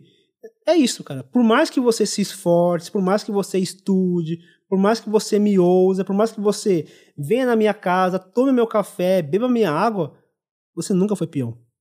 Então você nunca vai saber o que, o que é ser um peão. E o Coutinho, ele leva isso muito pra si. E ele entende isso. Então, qualquer, qualquer, qualquer interferência que ele faça, nunca vai ser melhor do que a saída que, a própria- que o próprio personagem vai arrumar ali. Por exemplo, a dona, essa dona Teresa aqui, a Terezinha, ela não. Ela, ela se colocou numa situação. O Coutinho falou: eu não vou intrometer, eu não vou me intrometer. A saída que ela, que ela, vai, que ela vai arrumar para essa, pra essa situação.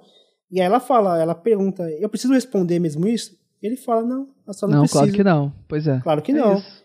E ela fala: Então essa é importância do- desse silêncio, né, assim. Maravilhoso. Isso é muito é importante. E, e aí, e aí, o silêncio não está só nessa, nessa relação também, mas está num outro artifício que o Coutinho vai utilizar, tanto no Santo Forte quanto depois no Edifício Master e tal, que é a- a- ele registrar os espaços vazios, né? Tem um momento em que o Coutinho registra ali o quintal da Dona Terezinha vazio, tem um momento que ele registra o interior da casa de, de uma personagem também vazio que dá, dá conta muito mais de revelar esse teor mágico, fantástico desses relatos. É, e estou falando isso, óbvio, sem menosprezar, sem duvidar de qualquer relato ali, porque eu acho que o que está em jogo no filme é isso, assim, justamente a, a possibilidade de qualquer coisa poder ter acontecido ou não, e, e aquilo ser uma realidade, ser uma verdade para aqueles personagens, né? Então, esse momento né, do, do Coutinho revelando esses espaços vazios é muito mais efetivo, é muito mais é muito mais brilhante do que se, você, se ele fosse lá simplesmente tentar registrar a manifestação disso, sabe? A ausência é muito mais poderosa do que a presença nesse sentido, né? É, e não deixa de ter relação é, com o fato dele ter tomado partido do, é, do aparato técnico mesmo, né? Porque, querendo ou não, esses silêncios eles foram proporcionados muito pelo uso do digital também, né? Então, existia essa limitação do filme para conseguir deixar a pessoa rodar e falar à vontade. É, isso é importante também, né, Marina? Como é que É. você faz um filme calcado né, em depoimentos, em entrevistas, em conversas e tal, que você tem que ficar interrompendo o tempo todo, né?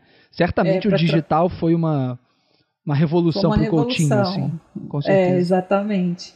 E aí, um ponto interessante que o próprio João Moreira Salles comenta, né, que, que foi parte do sucesso desse filme, né, é a própria relação do público com ele.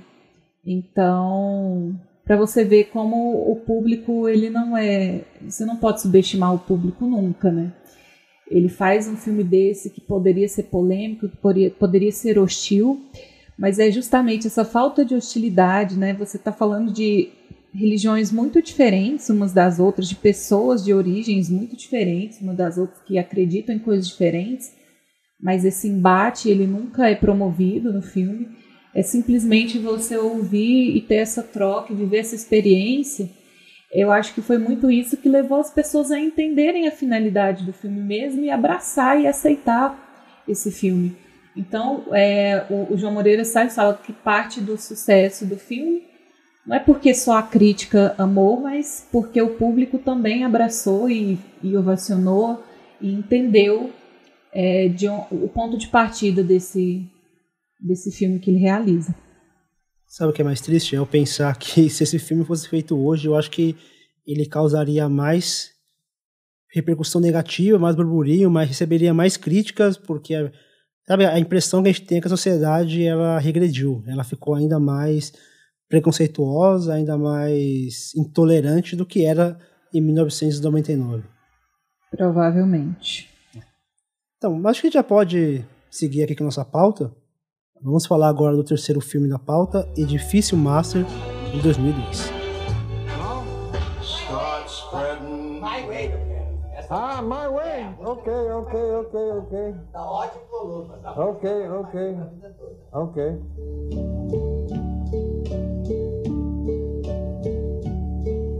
And now the end is near. So I face the final curtain. Valeu porque a primeira foi ótima, a segunda e a terceira é que, né? Doutora lá. E daí pode Eu tudo. fiquei emocionado, fiquei arrepiado o tempo todo. E ficção pura, aí, sabe? Ficção pura. Esse documentário é isso. De repente tem um momento que é ficção pura.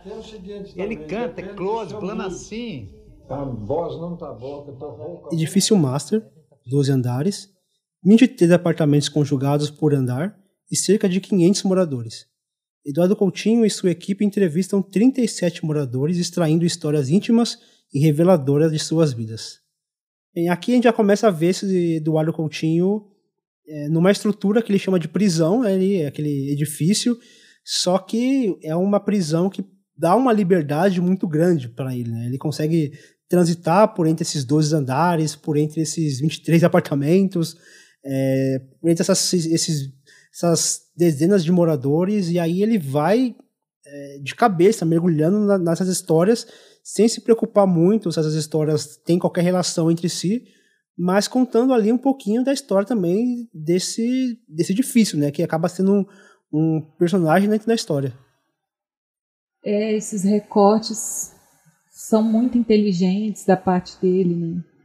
Então tem muita gente que fala, ah, Edifício Master é sobre uh, a Zona Sul, ah, Edifício Master é sobre a classe média baixa de Copacabana. Quando na verdade não é, não é sobre nada disso, é sobre pessoas mesmo. E aí ele. É, e sobre ele aquelas pessoas, né? aquelas pessoas em Exato. específico. Não quer dizer que um vizinho tem relação com o outro ali naquele prédio, né? Porque eles dividem esse espaço do prédio que necessariamente as experiências, a, a vida sejam iguais. Então, é, cada história é uma história que se encerra ali. é, e já digo assim que nesse filme é interessante porque eu tenho meus personagens preferidos, né? Eu acho que a gente, enquanto espectador, tem isso nos filmes do Coutinho. Ele apresenta um leque de, de personalidades, de histórias, e a gente acaba se envolvendo ou se identificando mais com uma com outra, assim. E a minha preferida é a Daniela, que é aquela menina que não consegue, a priori ela não consegue olhar nos olhos do Coutinho, né? É, e para mim ela é ela é a personificação assim de como as aparências enganam, né?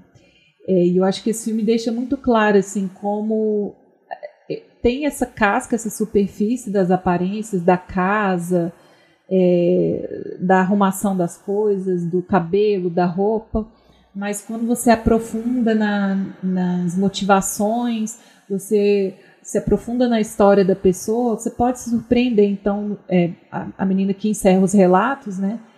Ela parece ser uma menina mais patrícia, assim, né, que tá ali para fazer um cursinho e tal.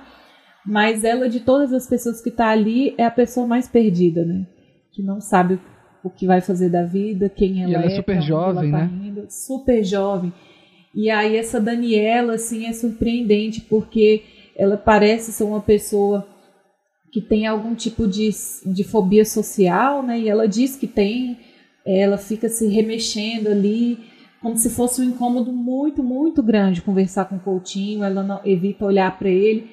Mas quando você para para prestar atenção naquilo que ela está falando, ela é, ela é uma pessoa é, fabulosa, assim. Eu fiquei, é, eu fico muito admirada com esse tipo de pessoa que tem uma sensibilidade artística muito grande, consegue transferir esse, esse universo de sentimentos, esse, esse, essa sensibilidade toda é, para algo concreto, palpável. Então, uma menina é que tem muito a dizer, né? Então, ela escreve poemas, ela pinta quadros e tudo ali na pequena cadeia dela, né? Ali dentro da casa dela, da qual ela não gosta de sair.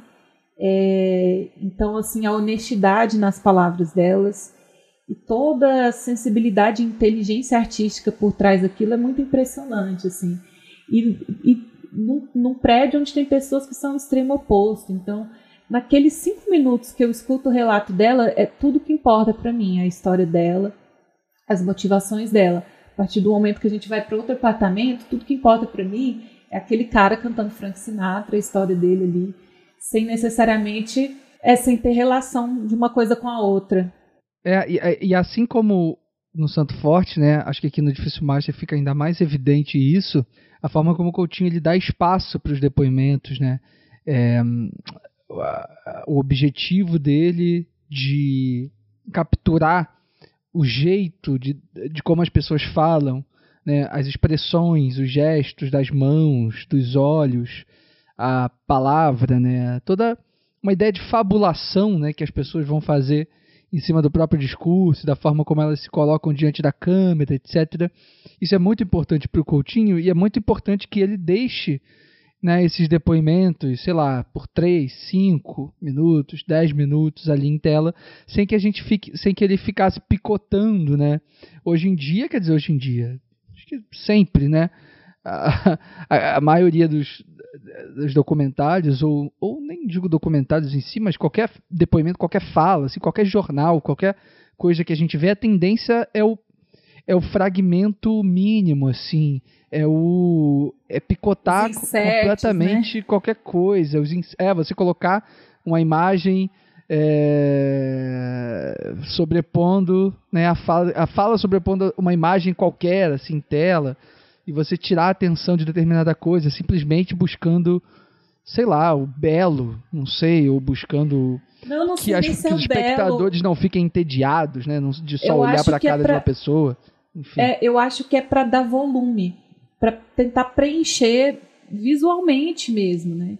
Sim. Quando na verdade, se você parar só para escutar e às vezes a- escutar o próprio silêncio, aquilo já tem um volume gigantesco, né? Chega a ser Exato, sim.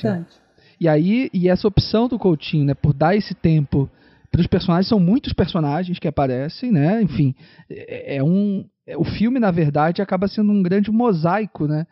De, de, de rostos e de expressões e de pessoas, histórias fascinantes e é muito incrível. Eu, eu, eu sinceramente fico desesperado, assim, fico é, é, para mim é inacreditável como um personagem vem depois do outro e como cada personagem parece ser mais fascinante que o outro. E, enfim, até, até hoje eu não consigo entender, assim. O que eu tento fazer é, é, é- é localizar essa- esses artifícios que o Coutinho utiliza para que a potência né, dessas, é, dessas falas se tornem realidade, assim. Então, isso, esse movimento né, dele dar esse tempo para essas falas é muito importante e também essa coisa dele não ter organizado é, né, na montagem, né, ele a Jordana Berg, que é a montadora dele desde o Santo Forte que- e continuou trabalhando com ele desde então, é, como eles articulam as coisas no, no Edifício Master para que não seja um filme organizado por temas, né, igual ele já tinha feito anteriormente, assim. Então, ah, agora eu vou falar sobre dinheiro, agora eu vou falar sobre Não, e é, pra meus não pais, parecer- agora, né? E, e para não parecer que cabe a ele dar essa ordem de importância. Que um personagem é. tem mais peso ou mais importância do que o outro, então tem que vir, tem que encerrar, tem que começar. E é muito não louco, porque o, o que ele faz é fazer uma. é, é- é trazer uma compreensão da filmagem, né? Pra montagem. Então ele, ele monta o filme mais ou menos cronologicamente é, em relação ao que ele filmou. né? Ele só vai fazer uma mudancinha ali que eu acho muito pontual e sensacional, que é em relação justamente ao depoimento do, do, do Henrique, né, que, que canta Frank Sinatra e tal, que conta a história de que cantou com o Frank Sinatra, subiu no palco com o Frank Sinatra e canta My Way pra câmera e Seria um final muito fácil, né? Então, exatamente. E, é um, e- e, se eu não me engano, acho que é o penúltimo. É, a penúltima pessoa que o Coutinho entrevista. Ele, Não, é o se ele último fosse. mesmo. É, é porque eu acho que o último, último é uma senhora que tem. Que, tem, Não entrou no que eu acho que é aquela né? menina mesmo que encerra. Acho que ela que era a última mesmo, não era não? Não, aquele, Não, aquele que coloca ela- no final. Aquele que coloca no final foi a penúltima. Ele inverteu a ordem porque.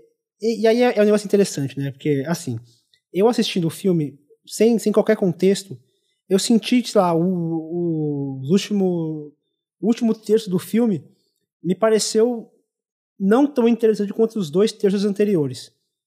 Pra mim, o filme dá, ele, ele acaba meio tipo, caramba, cara, pra baixo, né? Tipo, porque a, a última, a última entrevistada é aquela que meio que, tipo, que não fala muita coisa. Ela fala, ah, eu não tenho grandes sonhos, é, eu não tenho grandes histórias, a minha vida é isso, eu não tenho grandes, grandes ambições.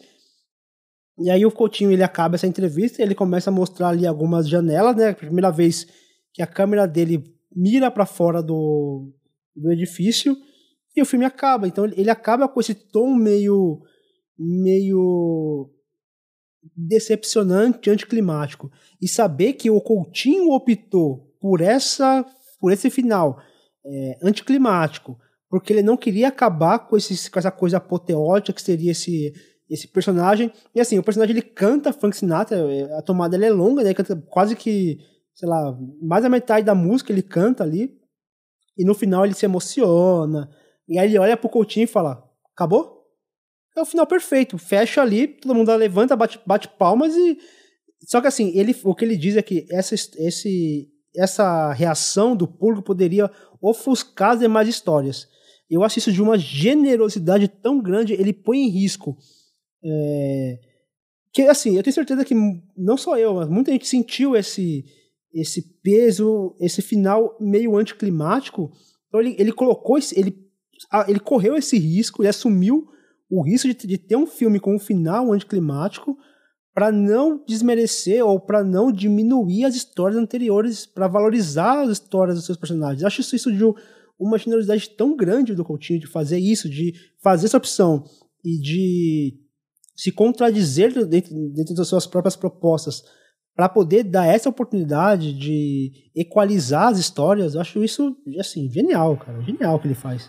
É porque eu acho que não cabe ele, ele é, não cabe a ele. É porque ia ficar a impressão, é, ia conferir um ar meio heróico, meio redentor para esse Exatamente. para esse personagem. E eu acho que não caberia o Coutinho fazer isso, né? É, sobrepor essa história em relação às outras. Então eu acho que tirar o foco disso, né? Pra Porque talvez- um filme mais linear o possível. É porque É. talvez essa história seja a, a mais, digamos, que mais foge do da normalidade, não da normalidade, mas é uma história grandiosa assim, né? Envolve ida para um outro país, o cara canta com Frank Sinatra, sabe? É uma história assim. E assim, e ele o Coutinho ele fala um negócio que eu acho muito interessante, ele fala que o interesse dele é pelo normal, porque ele quer investigar onde tirar do normal, ver no normal o que é singular. Então ele, ele gosta daquelas histórias normais, assim, ele não, ele, não, ele não tá muito interessado naquelas histórias muito grandiosas. Essa daí ela foi talvez a mais, digamos, apoteótica das histórias, mas são histórias assim muito singulares, particulares. É, e aí ele até fala né, que, ele, que o Edifício Master é quase um melodrama, porque aí tem diversos elementos ali, tem essa cena que é evocada por uma trilha sonora que traz grandes emoções, é, histórias intensas, tem tragédias, é, histórias de abandono. Então, é, todas essas histórias elas não poderiam ser, de alguma maneira, ocultadas ou diminuídas por conta de um final apoteótico. É genial o que ele faz. É, e o normal, o trivial, ele cresce na gente, né? Depende muito da pessoa que está recebendo aquilo. Então, é uma história que me incomoda muito, assim, e que me faz.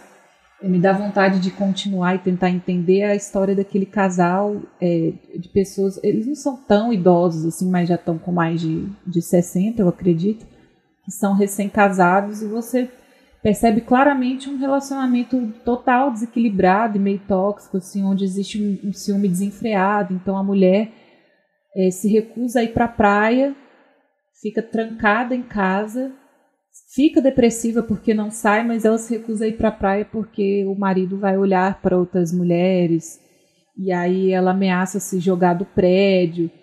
É, quantas histórias a gente já não viu assim, né? Mas isso cresce na gente, vai de pessoa para pessoa. Então, apesar de ser trivial uma história de um casal ciumento, ali naquele momento em que ele empresta é, a câmera para a gente escutar aquela história é, de forma tão sincera e honesta, naqueles cinco minutos ali, eu tô 100% entregue àquela história, mesmo que seja normal. Então, terminar o filme com um cara é, com esse arco de redenção extraordinário não combina, né? Só para concluir, assim, isso, isso, que eu comecei falando, por isso que eu, que eu chamei a atenção para esse depoimento do, do Henrique, né, do My Way e tal, é só para dizer que, é, mesmo com todas as prisões que o Coutinho se, se colocava, justamente para se sentir minimamente. É, é, sentir que é possível fazer alguma coisa, né?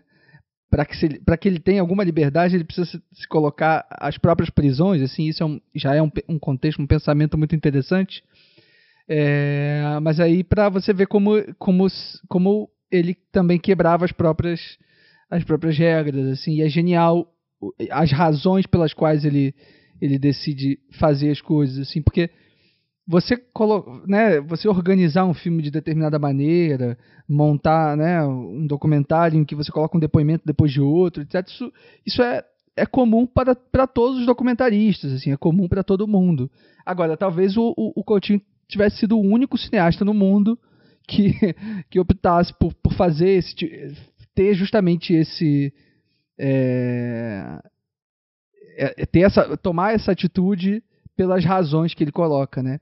E aí a Marina perguntou, acho que no começo do papo ela falou que queria né, entender como é que o Coutinho se relacionava com a pesquisa, se relacionava com entrava nesse eh, tinha esse primeiro contato né com, com, com as pessoas que ele, que ele conversava e tal tem um documentário muito legal assim que, que eu recomendo para todo mundo que gosta do, do, do, cinema do Coutinho que é um documentário chamado Coutinho.doc apartamento 608 é um filme que a Beth Formadini, que estava na equipe de filmagem do Edifício Master e tal, ela faz esse filme, uma espécie de making off assim do, do, do Edifício Master e revela meio que o, o, o contra o contracampo assim, né, da, da, das entrevistas e tal, e revela muito desse processo também do Coutinho, do quanto ele é, do quanto ele estava esforçado para fazer as coisas acontecerem da melhor forma, assim.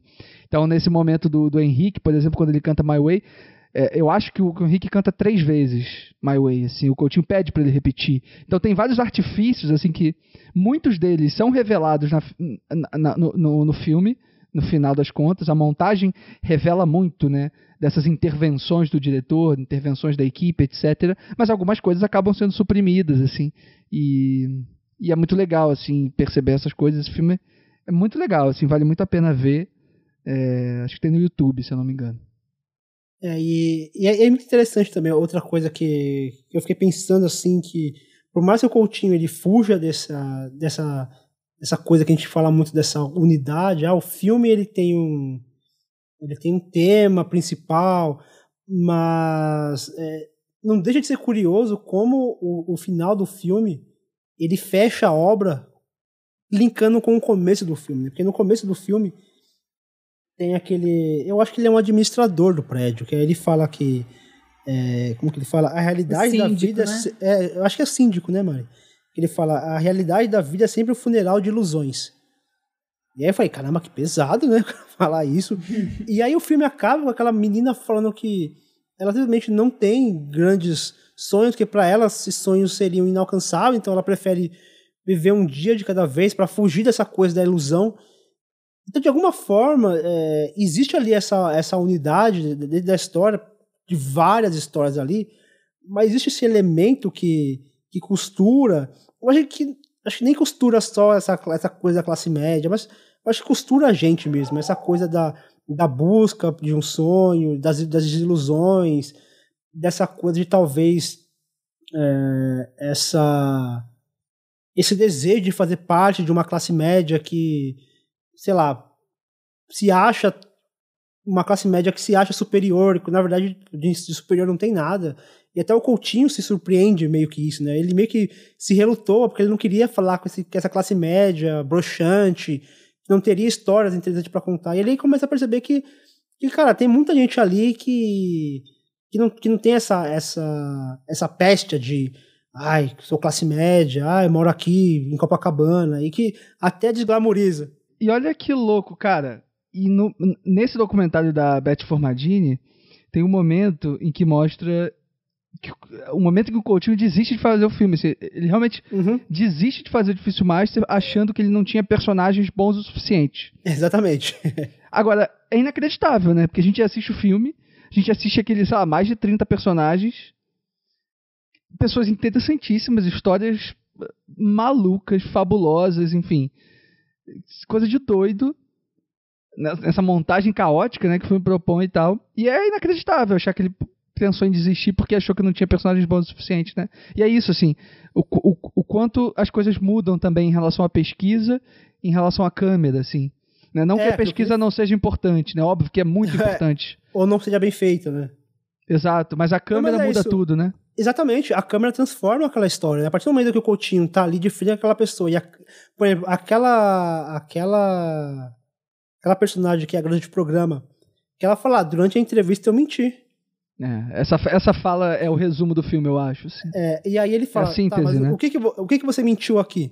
Ela, não, aqui eu não menti não, eu menti na entrevista, mas aqui, isso diz muito sobre o poder da câmera do Coutinho, né? o poder do Coutinho, Ela... a presença, assim, a presença física e é o que ele, é o que ele fala de copresença, né? Que é aquela coisa, você, tá na, você ter a presença, mas você ter a distância exata do seu personagem para você não parecer que tá invadindo aquele espaço, mas também você não, não parecer que você tá é, dando muito espaço para criar uma mise-en-scène. Não, ele tá ali pra gente, a gente vê que tipo, muitas vezes aparece ali um pouquinho do óculos dele, aparece a mão dele gesticulando, então você percebe que ele tá próximo, ele até brinca aqui, muitas vezes o joelho dele encosta no joelho da, da menina, né? É, então essa copresença também é muito importante para criar e, e para expor. Se aquela menina estava mentindo ou não, pouco importa. O que importa é que diante daquela tela ela, ela se portou de uma maneira, ela contou aquela história que é, talvez ela seja a minha personagem preferida, assim. Eu, eu, eu fico encantado, assim, com, com o, o, que ela fala e como ela se porta, assim, a, a postura dela de falar, não, para mim isso é normal, sabe? As pessoas... Gente tá falando de um filme de 2002, né? É, e de novo, cara, parece que piorou as coisas, cara. Parece que as coisas estão mais são mais cafonas, são mais caretas, as pessoas elas estão mais retrógradas, né? E, e, aí, essa, aquela, essa... e aquela maturidade de falar, não, eu, eu faço o programa mesmo e é isso, cara. É, essa... não, não que isso seja romântico, né? Até falar, não, não é romântico, não é, não é uma, uma profissão que me traga prazer e tudo. Eu passo muito perrengue, mas é o que eu faço, eu não, não tenho que esconder isso de ninguém. E essa frase dela que é maravilhosa, né? Eu sou, para vocês verem como eu sou uma mentirosa, mas sou uma mentirosa verdadeira. Acho que isso já é o gancho pro, talvez pro próximo filme também, né? Da pauta. Então a gente pode avançar e falar do próximo filme da pauta, Jogo de Cena, de 2007. Se essa rua, se essa rua fosse minha, não vou conseguir. Eu mandava, eu mandava ladrilhar com pedrinhas, com pedrinhas de brilhante, para o meu, para o meu amor passar. Nessa rua, nessa rua tem um bosque Nessa rua, nessa rua. Que se chama, que se chama solidão. Que se chama, dentro que se dele, chama solidão. Dentro dele mora um anjo. Dentro dele, dentro dele mora um anjo. Que roubou, que roubou meu coração. Que roubou meu coração. Se eu roubei, se eu roubei teu coração. Atendendo a um anúncio de jornal, 23 mulheres foram selecionadas e filmadas no Teatro Glauci Rocha. Alguns meses depois, várias atrizes interpretaram, ao seu modo, as histórias contadas por essas mulheres, borrando as tênues linhas que separam a realidade da ficção. É, vocês, chegaram a, a- a ter essa curiosidade, saber ali o que era. Porque ele te- teve algumas atrizes famosas, né? Mas teve outras que não eram tão famosas assim durante toda aquela mistura. Vocês tiveram essa curiosidade de saber o, o que era real, o que era atuado e o que não era? Hum. Eu, só, eu, É. soube de, eu soube de algumas coisas, mas só assim, voluntariamente, assim. Eu não, não- É. preferi não ir atrás, porque eu Que acho eu acho que é o grande charme do filme, né? É, exatamente. Eu acho que, inclusive, é, o filme ele leva para outro lado, assim, né? Eu tava, quando eu comecei a assistir, eu não tinha visto esse filme ainda. Quando eu comecei a assistir, eu senti meio a vibe do salão cinema, né? É, que as pessoas se apresentam e o diretor tá ali com uma equipe e eles começam a dar um texto e tudo mais e o diretor tem É, uma o cinema iraniano certamente tem tudo a ver com, Tem com isso aqui, claro. É, e engraçado. Eu acho que a melhor forma de assistir esse filme, que foi o meu caso, é você não procurar saber do que se trata. É você não saber que ele pediu pessoas para apresentarem histórias e que é, atrizes foram chamadas para falar dessas histórias reais e representar, é, porque acaba distanciando você de, de, de ir para fazer esse paralelo do que é verdade e o que é mentira. Então, quando eu fui assistir, eu, eu não quis ler nada sobre o filme, é, não sabia que, que tinha pessoas reais misturadas ali, reconhecia as atrizes e tal, sabia que tinha pessoas que não eram, que eram anônimas ali no meio. Então, é a primeira, primeira impressão, para onde meu pensamento foi levado no princípio, era eu fiquei na dúvida, será que é um teste de elenco? Elas estão lendo o mesmo texto e tal? E aí depois eu fui entendendo, não, não é teste de elenco, não, não vai sair um filme disso aqui. Ele está propondo experiências diferentes para histórias iguais. É, é muita questão da experiência mesmo, como cada pessoa é, interpreta e vive aquela memória de uma forma muito particular. E aí se misturam é, com essas motivações das atrizes, né, que elas não estão ali só para é, só para representar. Tem muito da experiência pessoal delas que acaba se confundindo com aquele texto. Então é questão de ser é, a verdade ou a mentira, quem é a atriz, quem está falando a verdade. É, mas como aquela história chega de formas diferentes em cada pessoa e cada um interpreta e vive aquilo de uma forma. E às vezes, pelo olhar ou pela voz da atriz, é, você sinta até mais verdade, ou se, sente, se sinta mais comovido ou mais convencido com aquela história, porque a pessoa que viveu aquilo, talvez como um mecanismo de defesa, ela vai te contar uma tragédia rindo e sorrindo. E você vai receber aquilo de um jeito. Vai ser uma experiência. E a atriz já vai trazer um olhar mais dramático, talvez. Então, pouco importa se é verdade ou mentira, porque o Coutinho nunca discutiu isso no cinema dele desde o começo. Pouco importa se essa menina que é a mentirosa. Como é que a outra fala lá no. no Uma mentirosa verdadeira. Pouco me interessa se ela é mentirosa verdadeira. Na verdade, todo mundo é um mentiroso verdadeiro, essa que é a verdade. É, não, é, então, para mim, foi, foi essa experiência, assim. Eu tenho um fato, eu tenho uma história aqui. Como essa história vai chegar para mim? Tem vários canais para essa história chegar em mim. É, como que eu vou reviver essa memória, né? É um filme incrível. Eu adoro jogo de cena. Tem uma coisa que eu acho legal, assim, para começar o debate, né? Porque eu acho que essa, isso, essa coisa da, da verdade mentira, essa coisa de você. É, da relação com as atrizes e com as pessoas, enfim, que atenderam esse anúncio de jornal e tal. Eu acho que isso está muito posto pelo próprio filme, né? Acho que o Coutinho, ele, na montagem, uh, o filme ele vai se construindo dessa maneira, assim, ele, o filme ele vai se revelando aos poucos. Para deixar óbvio, né? Para deixar óbvio a questão, exato. E, e, e, logo depois também o filme ele faz uns movimentos muito complexos também, que é ah, agora que você entendeu qual é o jogo, né, esse jogo que está no título, esse jogo que está sendo proposto aqui, vamos, vamos embaralhar um pouquinho mais as coisas, assim. e aí ele, fa aí ele vai fazendo, aí ele vai fazendo algumas outras brincadeiras. É... Por isso que eu acho esse título genial, né? Jogo de cena, jogo, uma palavra importantíssima, assim, pra gente pensar no, no, em todas as nas artimanhas assim que o Coutinho arruma para esse filme. Assim. Leandro, assim. e esse ah. passo a mais que ele decide dar, muito influenciado pelo João Moreira, né? Sim, que sim. a priori ele ficaria só com depoimentos de mulheres. Com os depoimentos das mulheres, né? É, o, o João vem com ele, o é... João fala que a ideia de ter atriz interpretando era uma ideia já do próprio Coutinho, era uma ideia original do filme. Só que em determinado momento, aí, enfim, talvez por receio, ou, certamente a insegurança por de sempre. insegurança de trabalhar com atrizes famosas e tal. É, tem isso. Ele, ele fala ele que resolve... ele trabalhar com pessoas famosas, né? Ele, ele acha os, os depoimentos tão potentes, né, tão bacanas, que ele acha que seria que, que aquilo daria um filme, né? Mas aí o João, o trabalho do João mais uma vez, né, como produtor e como conselheiro, é, amigo e tal, é, é, é fazer com que o Coutinho voltasse à própria ideia dele mesmo original, assim, que é o que é o que faz o filme eh, tá em movimento, né? Tá para frente e tal. Mas assim, eu queria só colocar uma questão também para vocês, para vocês comentarem também, que além disso, né, além dessa, dessa, desse jogo todo que ele que ele cria é, a partir desse dispositivo, né? Essa coisa de cinema de dispositivo e tal, que o Coutinho muitas vezes é, é colocado ali dentro desse, desse, desse, desse bolo e tal.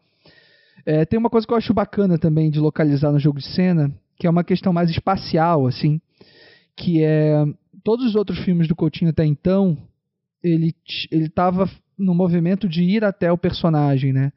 Ele foi até, sei lá, a favela lá do, do, do Santo Forte, a favela do Babilônia 2000, ele foi até o edifício Master, ele foi até uh, no Peões, né? Foi lá localizar, entrevistou as pessoas no Nordeste, em São Paulo, etc. No fim, o princípio, né, que é um filme que ele faz depois do Peões e antes do jogo de cena também, né? É, é um filme que se passa, acho que, acho que é no Nordeste, né?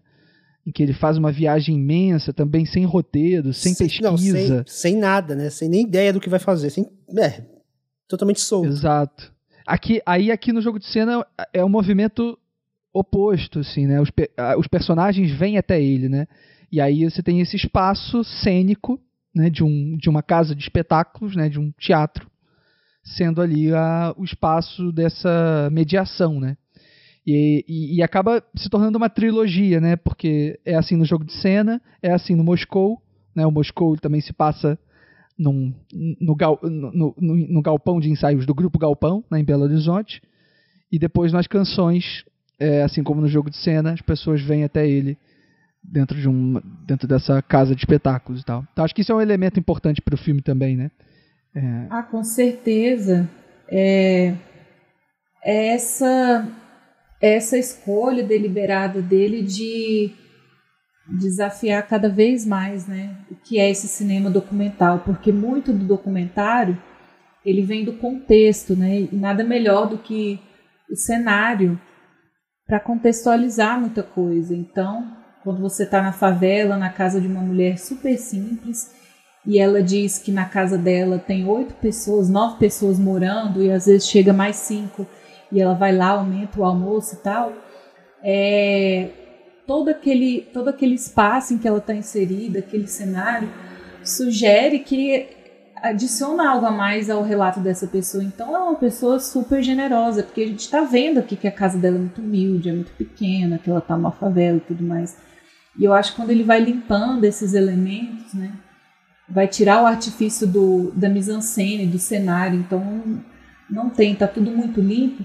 Eu acho que é a declaração máxima de que você vai ter que acreditar na palavra. É, mais ele... do que na imagem, né? Ah, sim. E aqui ele começa a fazer um, um, um movimento que ele começa a,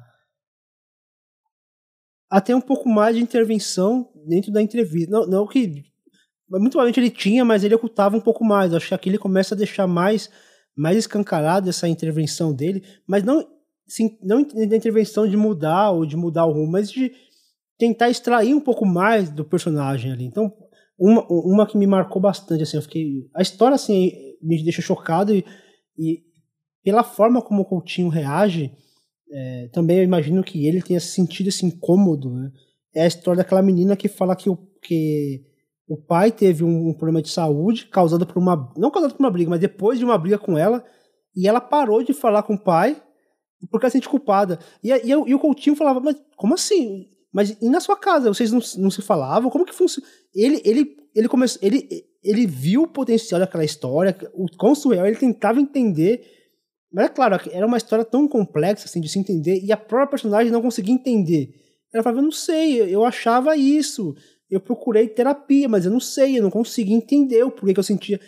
É surreal aquela história e a forma como, como o Coutinho lida com aquela história, como, como ele, ele deixa aquela jovem assim, que ela começa a me retrair, depois ela vai se soltando, e ela vai contando, e ela vai, é, às vezes, mudando o que ela falava. Ela falava uma coisa, depois ele falava, não, mas, é, é não, eu, é, eu não sei exatamente por que eu fazia isso, talvez. E ele fala, mas você sentia isso? Ele fala, ah, talvez, ou talvez eu fosse isso, assim. Então, é, esse papel dele de só, não só ouvinte, mas de um. É, ele é quase um regente ali, né? Ele vai regendo aquela história, é, não ditando os caminhos, mas meio que dando, dando munição para as pessoas é, utilizarem as palavras e, e, potencializar aquelas palavras. Eu achei essa personagem assim, eu fiquei muito, muito impactado assim com essa história. Essa e a, logo no comecinho uma mulher que ela fala que ela perdeu um filho, ela fala, olha, Deus é muito bom, mas ele nunca foi muito bom comigo. Nossa, aquilo me derrubou, cara. Quando eu vi aquilo, aquilo me derrubou num nível.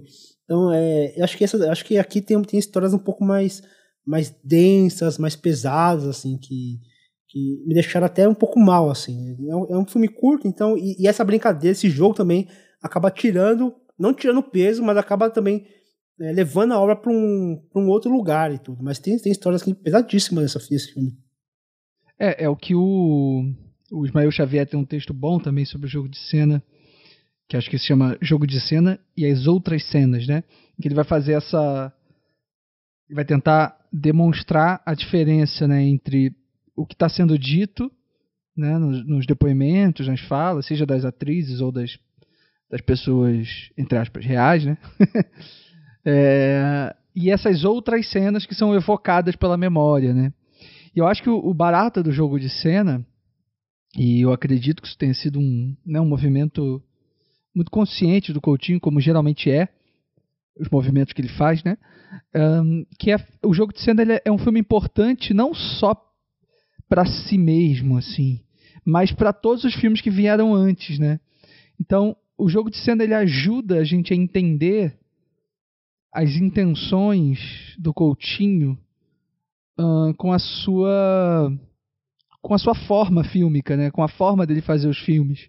Então a gente entende a partir do momento em que ele coloca atrizes é, e pessoas contando as suas próprias histórias e ele mistura e faz esse jogo, a gente começa a repensar também é, no objetivo disso para os filmes anteriores, né? Quer dizer, então, na verdade, na verdade, o que importa não é o que está sendo dito, mas sim como aquilo está sendo dito, né?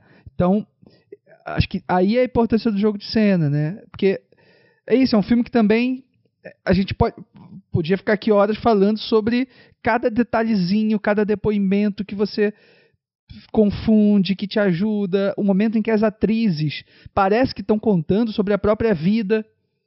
Aí você não sabe se são se é sobre a própria vida ou se são personagens, depoimentos que não apareceram no filme, que estão excluídos do filme.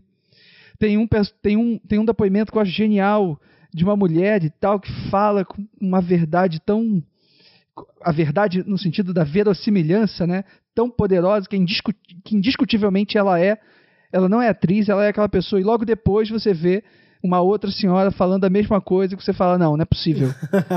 é né? Bom, Funde cara. a cuca e tal. Então, assim, para além disso, que é genial, óbvio, mas, que, mas para além disso, acho que o filme, ele, a, a grande genialidade do filme mesmo tá nesse reposicionamento né, que a gente que nos é permitido ter em relação a tudo que o Coutinho fez até então e em relação todo o depoimento, né? a, toda, a toda uma ideia de fabulação uh, de uma história que está sendo contada, né? Sobretudo se você está lidando com o próprio passado, você está inventando e preenchendo Sim. lacunas a partir disso, né? É, ou quando tem uma, uma personagem que ela conta a história dela, ela conta um momento assim de, de um drama assim envolvendo filho, envolvendo perda de um filho, e é super pesado e ela conta com uma sobriedade e a Marília Pereira interpretando, ela chora, ela fala, tentei não chorar, mas não consegui. E aí, se você for ver as duas, se você não soubesse que a Marília Pereira era uma atriz, você falaria, ah, a Marília Pereira é a verdadeira história, porque ela pareceu mais engajada, ela pareceu ter mais emoções.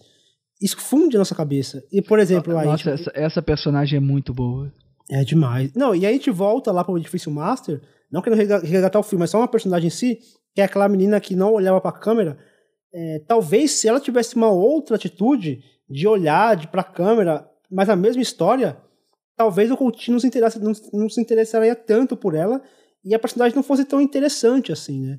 Então a gente vê que o que realmente encanta na, nesses personagens do Coutinho, exatamente, Leandro, não é a história em si, mas sim a postura e como essa história é contada. E esse, esse filme deixa muito escancarado, é, é, deixa muito evidente essa, essa, esse interesse do Coutinho em como contar aquela história, e não apenas contar essa história, né?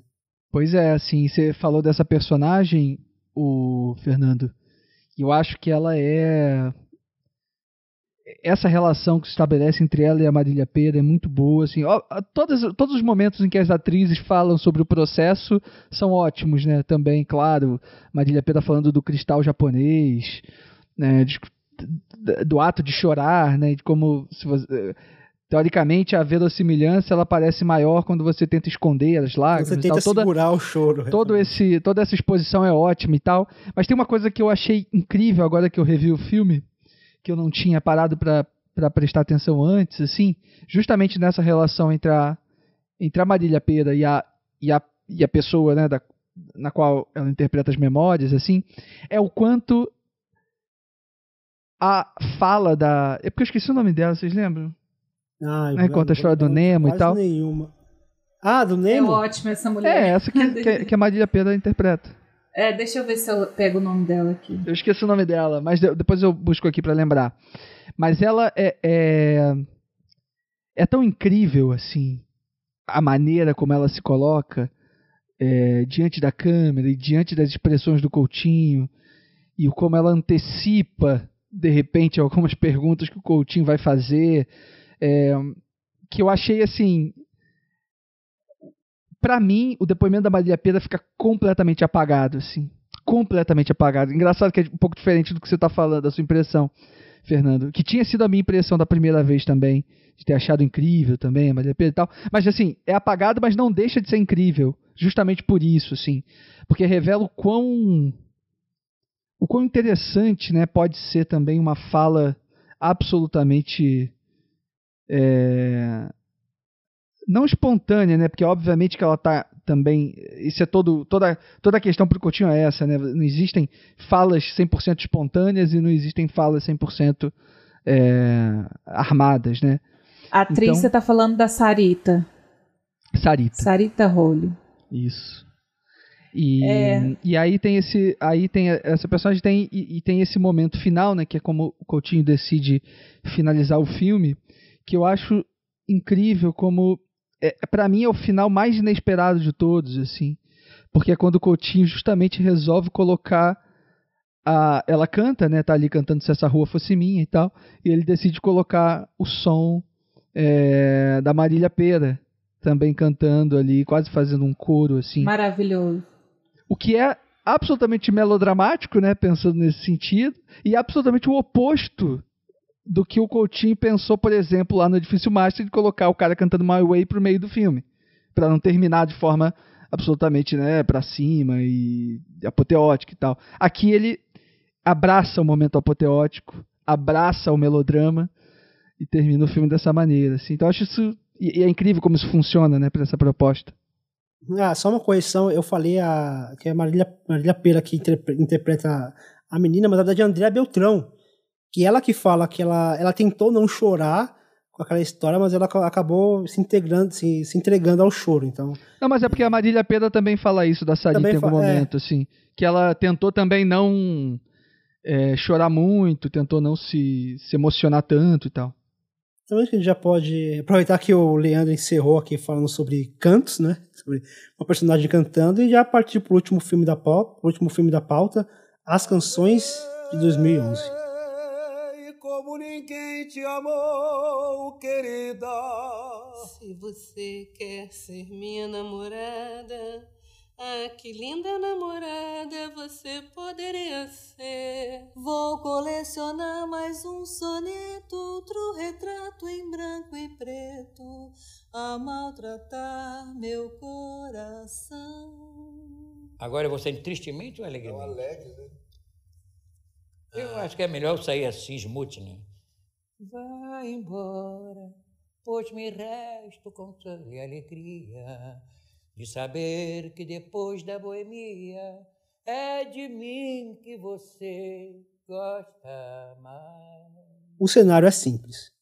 Uma cadeira preta posicionada à frente de uma solene cortina. Ali, cidadãos comuns recorrem ao âmago de suas emoções, lembrando e entoando canções que marcaram momentos importantes em suas vidas. E aí, quem quer cantar um pouquinho aqui alguma canção que marcou a sua vida? Nossa, tá louco. Deixa pra Não lá, me né? abrir assim, não, gente, deixa pra lá. Só se o coach Mas me é- pedisse.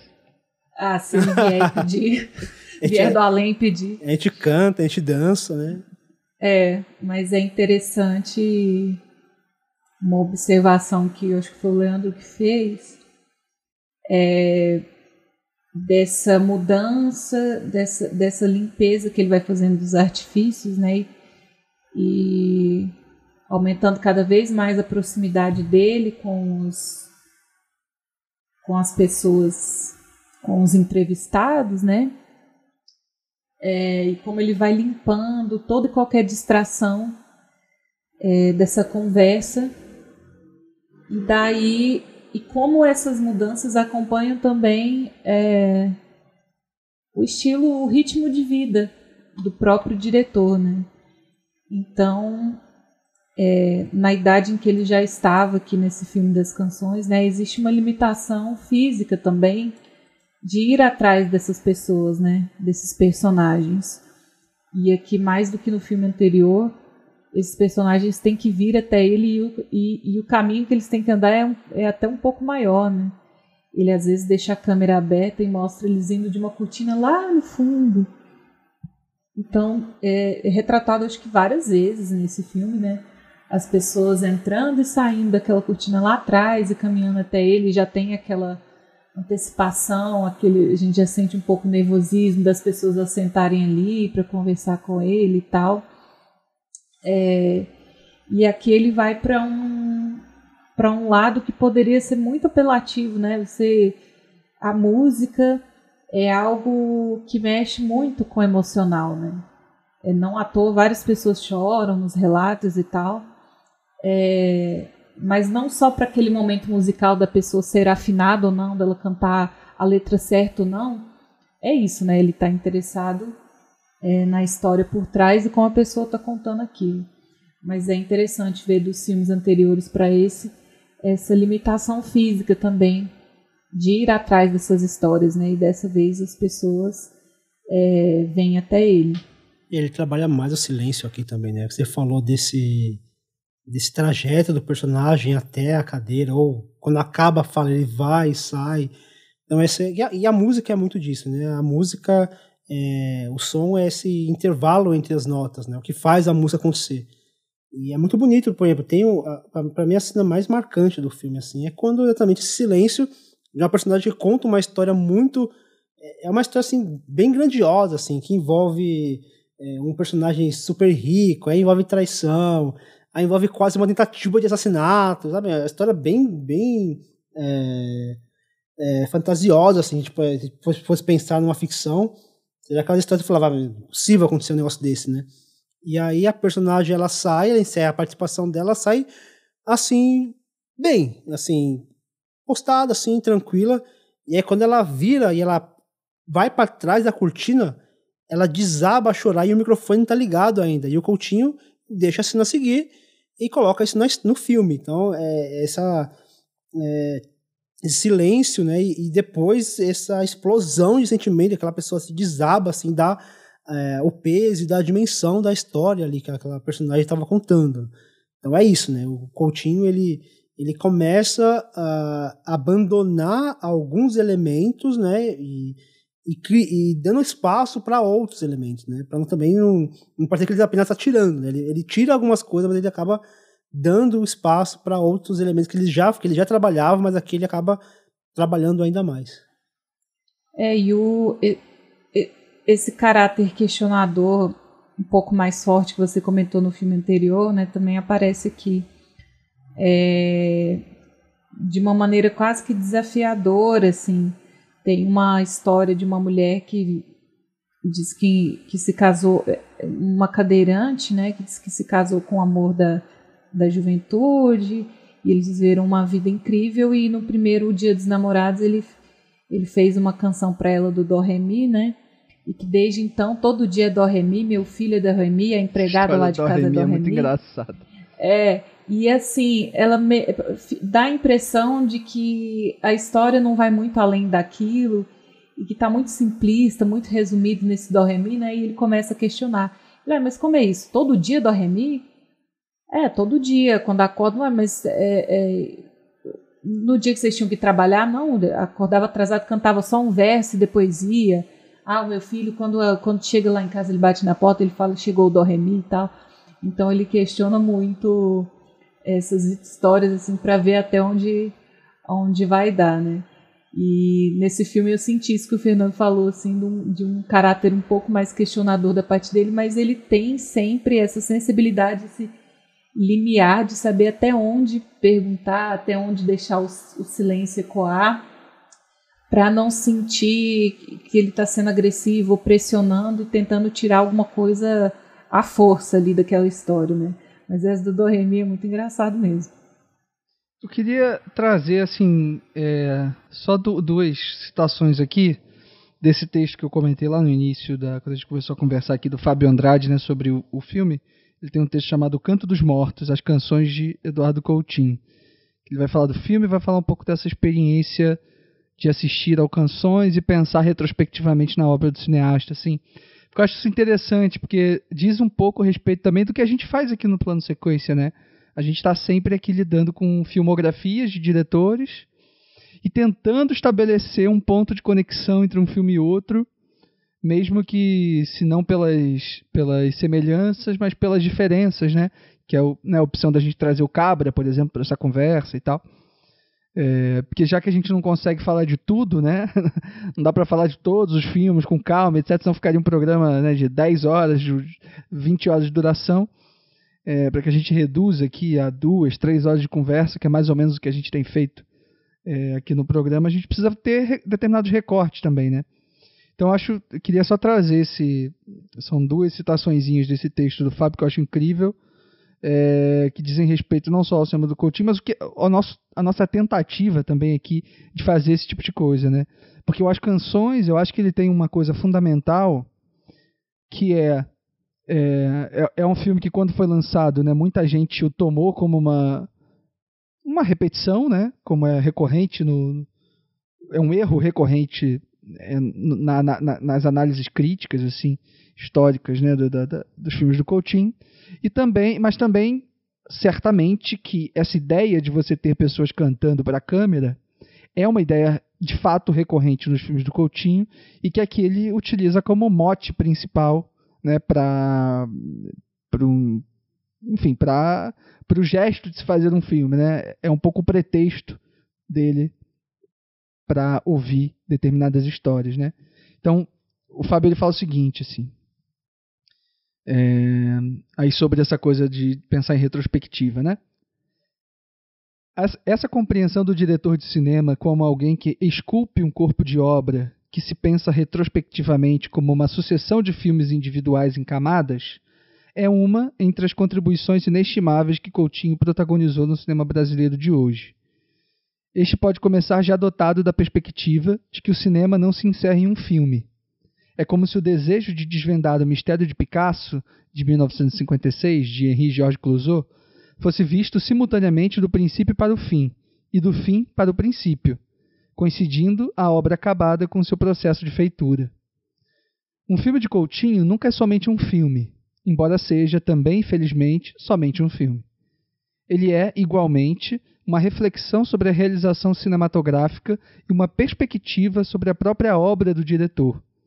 Como no cinema de Abbas Kiarostami, Tsai Liang ou de Yasujiro Ozu, há uma consciência aguda de como cada filme se insere dentro de um, desse conjunto mais amplo, contínuo, desmontando falsos atalhos impostos pelos filmes anteriores e já engatilhando armadilhas à frente. Há uma clareza de como esse novo passo aponta para uma direção que, ao mesmo tempo, ressignifica o sentido da caminhada até aquele ponto e já aponta para um passo seguinte, futuro. No cinema de Coutinho, é preciso estar em movimento, acontecer feito novo, mesmo que seja de novo, de volta, pois uma volta nunca é de novo. É preciso, sobretudo, não estar parado. É... E aí ele, né? Esse, acho que é um, um, parágrafo que dá conta um pouco de entender essa essa questão retrospectiva, né, do trabalho. Que acho que o jogo de cena já tinha isso e as canções têm mais ainda.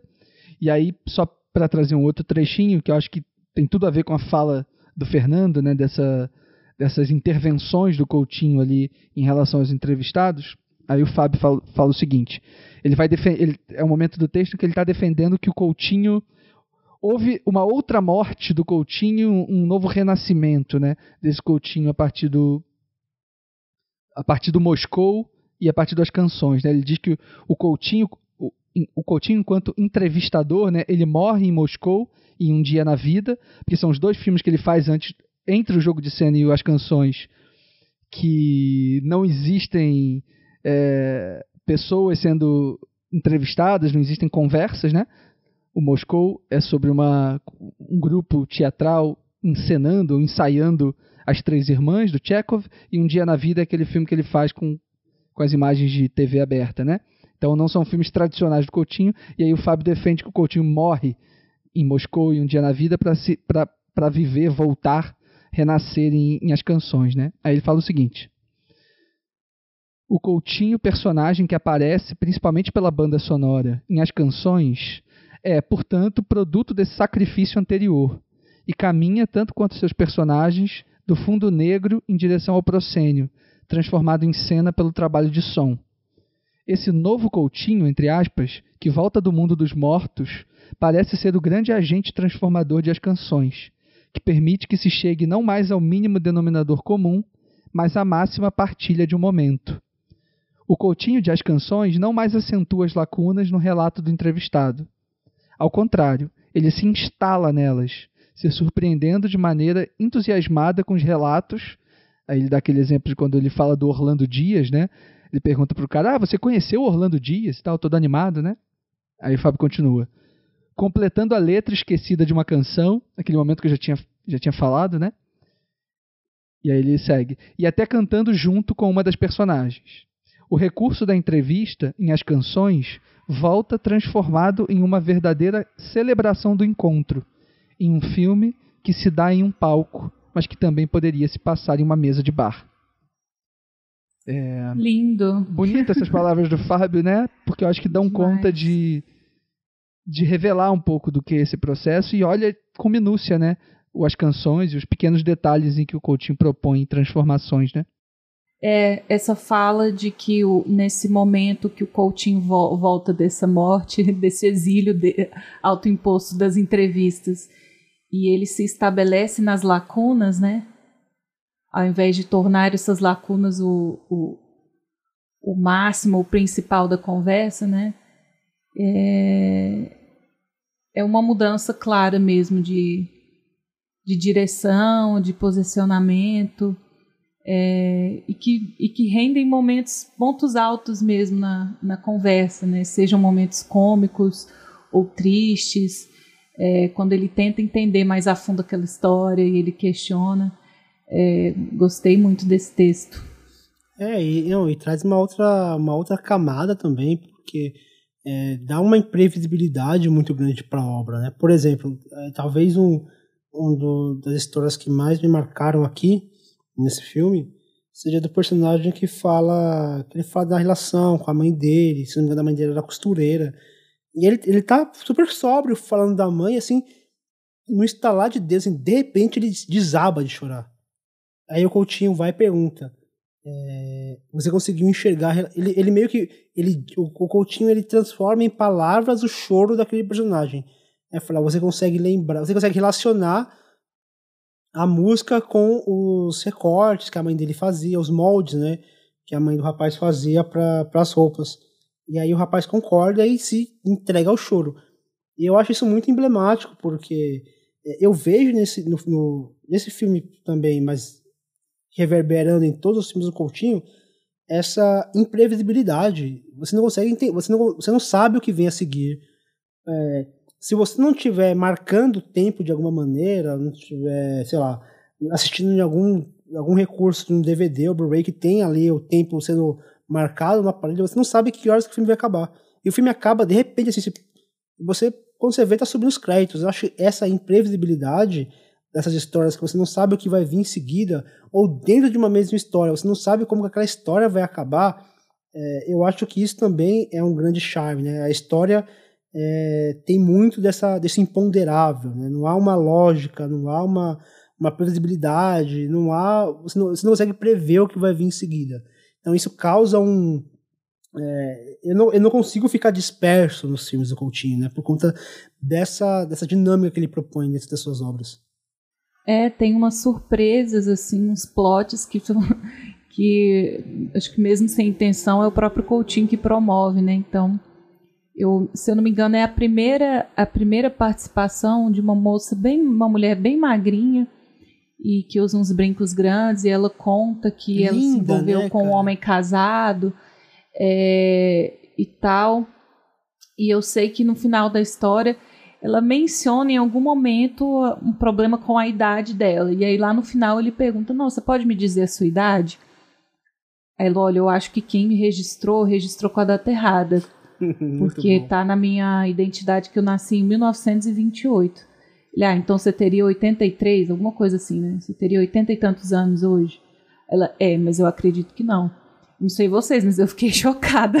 Não, absolutamente. Falei, gente, que a energia dessa mulher não é 80 anos nunca. Não, assim. super linda, assim, super bem vestida, maquiada, é. com brinco, cantando super bem. É aquela canta assim que você vai, caramba, né? É, uma, senhora de 80 e pouco com essa voz, com essa postura, é inacreditável. É, é lindo, é, assim. E, e, ele até fala como se fosse algo indelicado mesmo. Você, você não importa se eu, se eu perguntar a sua idade, né? E, e daí ela justifica dessa forma, né? Que acha que. Ela, ela, eu não acho que eu tenho 83 anos, né? Então, realmente, esse, esse posicionamento diferente do Coutinho, junto com com essas histórias mesclado com as músicas, trazem surpresas é, inesperadas mesmo. Traz esses plots. É, e é muito interessante a gente observar o carinho que o, que o Coutinho tem com os personagens deles, né? É, é um carinho, assim, diferente, assim. É um, ele abraça aquela história. Ele, ele até no, no documentário do no Coutinho.doc, que mostra, tem uma cena que, tá, que a mãe tá contando a história e aí é como o Leandro falou, né? Faz aquele contaplano.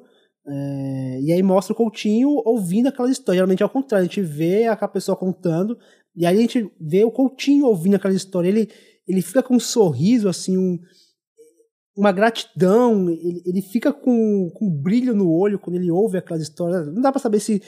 Acho, provavelmente não, né? Não é todas as histórias que ele se encanta dessa maneira. Mas ele consegue perceber que algumas histórias ele tem um, um brilho especial, ele tem um carinho, a forma como ele fala, a forma como ele. Até a forma como ele encerra essa história mostra esse, esse carinho especial. É interessante. Nesse filme fica muito claro. Essa personagem mesmo. Você vê assim que ele é. tinha um carinho por ela, né? E uma coisa interessante, tem um comentário no filme anterior, né, do jogo de cena, que eu não sei se foi um comentário é, da, da pessoa, do personagem real, ou se foi um comentário da atriz que saiu ali, É, mas ela pergunta se ele assistiu Procurando Nemo. Ela, claro que você não assistiu, né? Você não gosta de coisa americanizada. É, e, a, e é um comentário que ele não rebate, nem fala nada. E aí a gente vê nesse filme que a gente só tem músicas em português, né? É, eu não sei se na seleção que eles fizeram eles descartaram alguém que quisesse cantar alguma coisa em inglês ou em alguma outra língua, mas o que a gente vê no filme são só músicas em português. É, e eu acho um comentário interessante, assim, de como ele realmente está interessado é, na clareza daquela história mesmo, assim. Talvez uma, uma, uma música em outro idioma causasse algum ruído de, de interpretação ou de comunicação. Então, eu acho que é bem interessante ele ter deixado nesse corte final, eu não sei se chegou a ter fora da, da, da seleção, apenas músicas na nossa língua, né? Eu acho que cria um vínculo ainda mais forte é, entre as pessoas e a música que ela está cantando, né? É, não precisa cantar. Vocês têm alguma música assim que vocês achem que, que, que vocês tivessem, se vocês estivessem no filme, se, entraria no filme uma, uma, música de vocês, assim, sei lá. Eu fiquei pensando assim, durante, durante o filme, eu fiquei pensando, cara, que música será que, se, for, se eu fosse entrevistado, eu, eu colocaria num filme desse? Eu tenho uma música, mas é, não é nem que a música é minha, as pessoas enfiaram goela abaixo. é porque, agora. assim, desde, desde que eu nasci, a minha bisavó, o meu avô, a minha avó, eles sempre cantavam aquela música para mim. Marina, Morena, Marina, você se pintou. Vocês conhecem essa música? Hum, fofo. É uma música muito machista, gente. ok, não e tão fofo tinha... assim. É, assim, é uma música melancólica e por causa disso eu não gostava que cantassem para mim. Quando era criança eu não tinha, óbvio, quando era criança eu não entendia é, que era uma música com uma letra problemática, até porque na época não era considerado problemática. Mas eu não gostava que cantassem para mim por causa da melancolia na música. Eu achava a música triste, achava que não tinha nada a ver com É uma música do, do Caime, né? É, do Caime. Mas conforme eu fui crescendo e as pessoas que cantavam para mim foram morrendo, acaba que ficou comigo Caramba, a música, bonito. né? Não era nem que eu queria, mas era minha bisavó, era meu avô que cantavam para mim essa música, né? Então hoje sempre que eu escuto, eu acho bom. Ah, acaba sendo um retrato uma... de uma época, né? Um é, eu época. me lembro desses momentos assim que eles cantavam para mim. É, eu tenho também, mas é, eu acho que tem alguma coisa assim no, no, nas canções. Eu acho que tem, acho que deve ter algum personagem que canta uma música que não é uma música famosa, né? Que é uma música particular, assim. A minha seria uma particular, assim. É uma música que acho que minha mãe inventou, assim, quando eu era criança. Música autoral. É, então assim, não tem. Acho que é diferente, né? Porque aí não se cria uma relação entre música popular brasileira e a pessoa e a vida, e como né, uma música que certamente não é feita para aquela pessoa, mas a pessoa se apropria e tal, que é isso que é o grande barato das canções, né? Então, para mim, seria uma música particular. É isso, assim, do, do, universo particular e tal. Mas que talvez se eu tivesse sido entrevistado pelo Coutinho, eu cantasse essa. Assim. Não, vamos, vamos te poupar disso. Não, é, pelo amor de Deus, não me faça cantar. Então a gente já debateu bastante aqui sobre, sobre as obras do Coutinho, sobre as influências do Coutinho, sobre é, como ele lida ali com, com essas suas histórias. E vamos partir agora para o nosso top 3 e considerações finais, eu gostaria de começar chamando a Marina. Marina, já puxa aí o, as suas considerações finais e o seu top 3 do cinema do Eduardo Coutinho. Ai, que bom falar desse cinema, de uma pessoa que é tão generosa, né? Uma coisa que a gente não, não comentou muito, mas que é, foi uma escolha deliberada dele de fazer o, o jogo de cena apenas com mulheres porque existia esse ímpeto, essa curiosidade pessoal dele de entender o universo feminino e as motivações, as histórias, e quantos diretores homens se propõem a fazer isso e quantos fazem isso de forma realmente altruísta, né, no interesse genuíno de, de, ter, de ter essa troca, de não julgar, de, de apreciar aquilo que está sendo compartilhado com ele naquele espaço, naquele momento, né? Então é muito bom falar de uma obra de uma pessoa que, apesar de muito genial, não tinha essa pretensão, né? Ele agia muito nas inseguranças dele, é, talvez não acreditasse tanto naquilo que ele fazia, né? Mas que bom que ele teve pessoas ao redor dele que deram é, esse, esse empurrão para ele continuar e nunca, nunca parar de produzir. E produziu até o último ano de vida. E hoje a gente tem essa obra tão coesa, né? Que de fato é uma obra que tem temáticas diferentes, pessoas diferentes, lugares diferentes, mas são realizadas por um homem que não mudou, né? Que foi sempre muito generoso, muito interessado. É, isso é muito legal. Fazer esse top 3 vai ser super difícil, porque tudo que está aqui é incrível, maravilhoso. É, não sei nem por onde começar. Ahn, nossa, deixa eu ver. Talvez ahn, eu deixe, eu deixe como menção honrosa, talvez compartilhando um, um quarto lugar, né? Que aqui teria que ser um top 5. Mas compartilhando ali a minha menção honrosa, eu vou deixar as canções e Cabra Mata- Marcado para Morrer. É, não tenho grande justificativa para isso, assim. São filmes que eu gosto muito igualmente. É, mas talvez porque nos outros filmes eu tenha, eu tenha enxergado temáticas que, que me intrigam mais, como religião, é, diferentes é, classes sociais convivendo no mesmo prédio, assim, é, meramente por uma questão temática, eu acho que talvez eu, eu, eu goste mais dos outros, mas vou deixar de fora aí Cabra marcado para morrer e as canções. Em terceiro lugar, Santo Forte. É, eu acho que pela ousadia, pela importância que esse filme teve na carreira dele, que foi um salto de coragem, né? Onde ele decidiu fazer um filme com poucos recursos, mas para contar a história que ele queria assistir, né? De uma forma muito corajosa.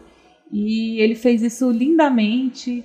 E eu gosto do estilo desse filme, mesmo das inserções que ele faz ali das imagens e filma os espaços vazios.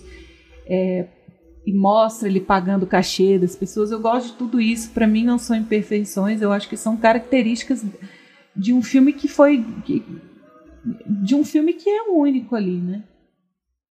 Tá dentro desse pequeno universo ali daquela favela e daquelas pessoas de fé. Ah, em segundo lugar, Edifício Master, mas que poderia facilmente estar em primeiro. É um filme intrigante demais por essa diversidade né, dos relatos das pessoas, como, como um ambiente só pode abraçar tudo isso. Né? É muito fascinante. É, e como eu me sinto atraída e, e, e, e totalmente entregue a, a esses pequenos relatos, desde que o relato começa até que ele termina, eu tô ali junto, acompanhando aquela história, e vem a próxima, eu tô junto acompanhando aquela história. Então, é impressionante como em algum momento ele quis deixar de fazer esse filme por achar que não tinha histórias incríveis, né? E em primeiro lugar, jogo de cena. Eu acho que essa brincadeira, esse jogo, perdão o trocadilho, esse jogo de cena é o mais genial, que é uma coisa que ele não propõe nos outros, né? Que já te- existe nos outros filmes, né? É, essa coisa da verdade, da, da mentira verdadeira ou da verdade mentirosa, né? Mas que aqui ele eleva assim para um outro nível, né? É, de parecer que não vai ter fim essa essa mistura do que é, do que não é, é, de como foi, de como deixou de ser. É, então, no meu primeiro lugar, eu vou deixar o, o, o jogo de cena. Eu tô até confusa aqui. Foi difícil fazer esse top 3, viu? Foi Por mim seria, é, por mim seria top 5, mas vamos deixar assim, da próxima vez que eu assistir os filmes vai mudar, mas vai ficar sempre aí todos os filmes dele na no meu top. Muito bem, Marina. Eu, eu pensando assim no, dando um resumo, assim, tudo que a gente conversou sobre o Coutinho, é, eu não consigo me desvincular da, da questão da memória que o Coutinho fala tanto, né? de, de ele buscar resgatar uma memória é, que não seja aquela memória fiel, imaculada, porque não é isso que ele se interessa. O Coutinho ele se interessa pela memória afetada, sabe? A memória desgastada com o tempo, aquela memória falha, aquela memória que você não lembra os detalhes, e aí esses detalhes não, lem não lembrados você incrementa com, com, às vezes, misturando memórias. Eu acho que é isso. Eu acho que o cinema do Coutinho é esse recorte de memórias. E é, é que ele fala, né? Não é o cinema, não é a realidade, não é a, a, o filme sobre a realidade, assim, a realidade sobre se filmar. É, é isso. É, ele busca nessa, nessa amálgama de recortes, de memórias, criar as suas criar as histórias de seus personagens, né? Independente se aquilo é verdade se não é, porque para ele é. A partir do momento que ele colocou a câmera, o personagem falou para ele, aquele momento é aquele momento ali é real, aquela aquele aquela copresença dele é, é real. E isso daí para mim é o que é o que faz me interessar pelo cinema do Coutinho, né? Essa esse interesse dele não pelo passado, mas sim pelo como presente é afetado por esse passado desses personagens. E realmente pensar assim num, top 10 é, vai ser um negócio muito difícil assim para mim, porque para mim todos os filmes do que eu, que eu vi do Coutinho assim são de um nível altíssimo, altíssimo, altíssimo. É, é, é eu vou fazer aqui um exercício de é, primeiro de tirar fora o Cabra Marcado, porque para mim é uma obra que extrapola o cinema. É, é um, tá num panteão assim absurdo, assim, é uma obra que, que foge da, da esfera artística, é uma obra histórica, é uma obra cultural, é, um, é quase que um, um monumento. Assim. Então eu vou tirar um pouquinho desse meu top 3, vou até roubar, eu vou roubar bastante, porque eu quero fazer aqui uma menção honrosa ao Peões, que é o filme que ele fez é, junto, basicamente junto com, com o João Moreira Salles, que estava fazendo ali um entre atos, né? Que a gente, que a gente conversou sobre ele no, no pé de aniversário de segundo ano.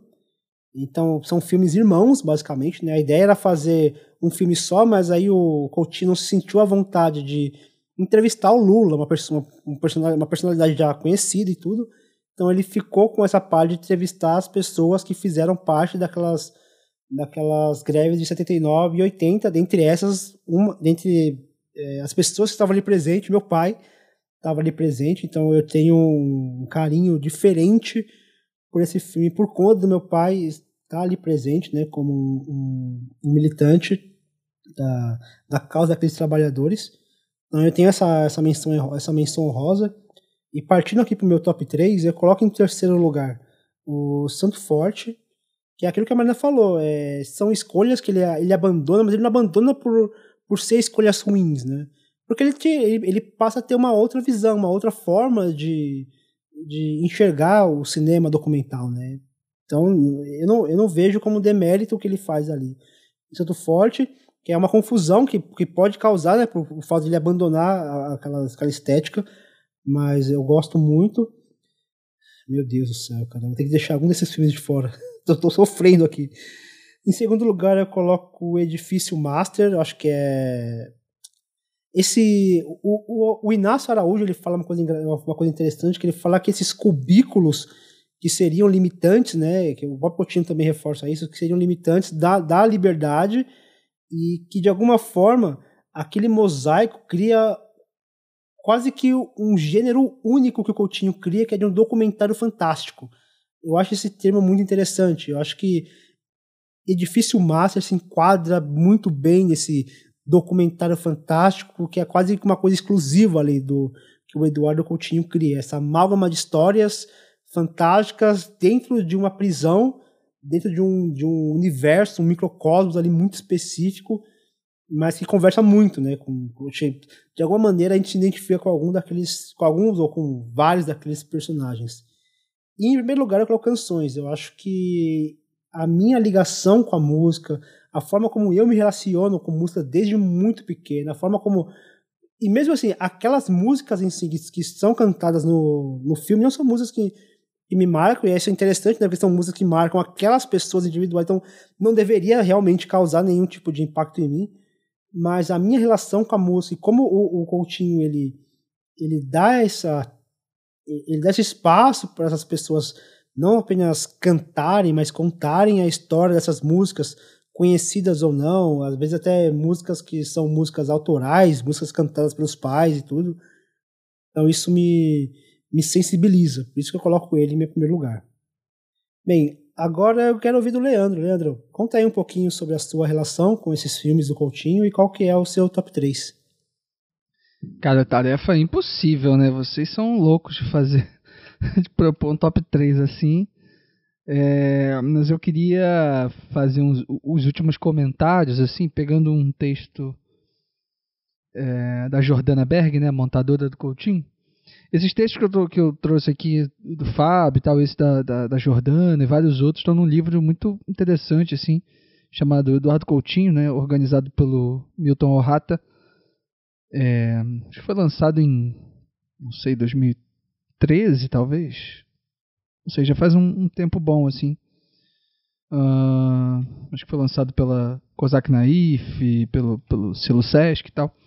É um livro muito bom, assim. E, e nesse texto da, da Jordana Berg, que ela intitula é, Tudo Quase Monta, né, em, relação à fala que o Coutinho costumava ter nos filmes dele, né, de que tudo monta nos filmes dele, um, justamente por essa característica né, dele de ser, trazer mosaicos e trazer enfim, falas diversas, não está muito preocupado com determinadas continuidades ou com belezas do plano, etc.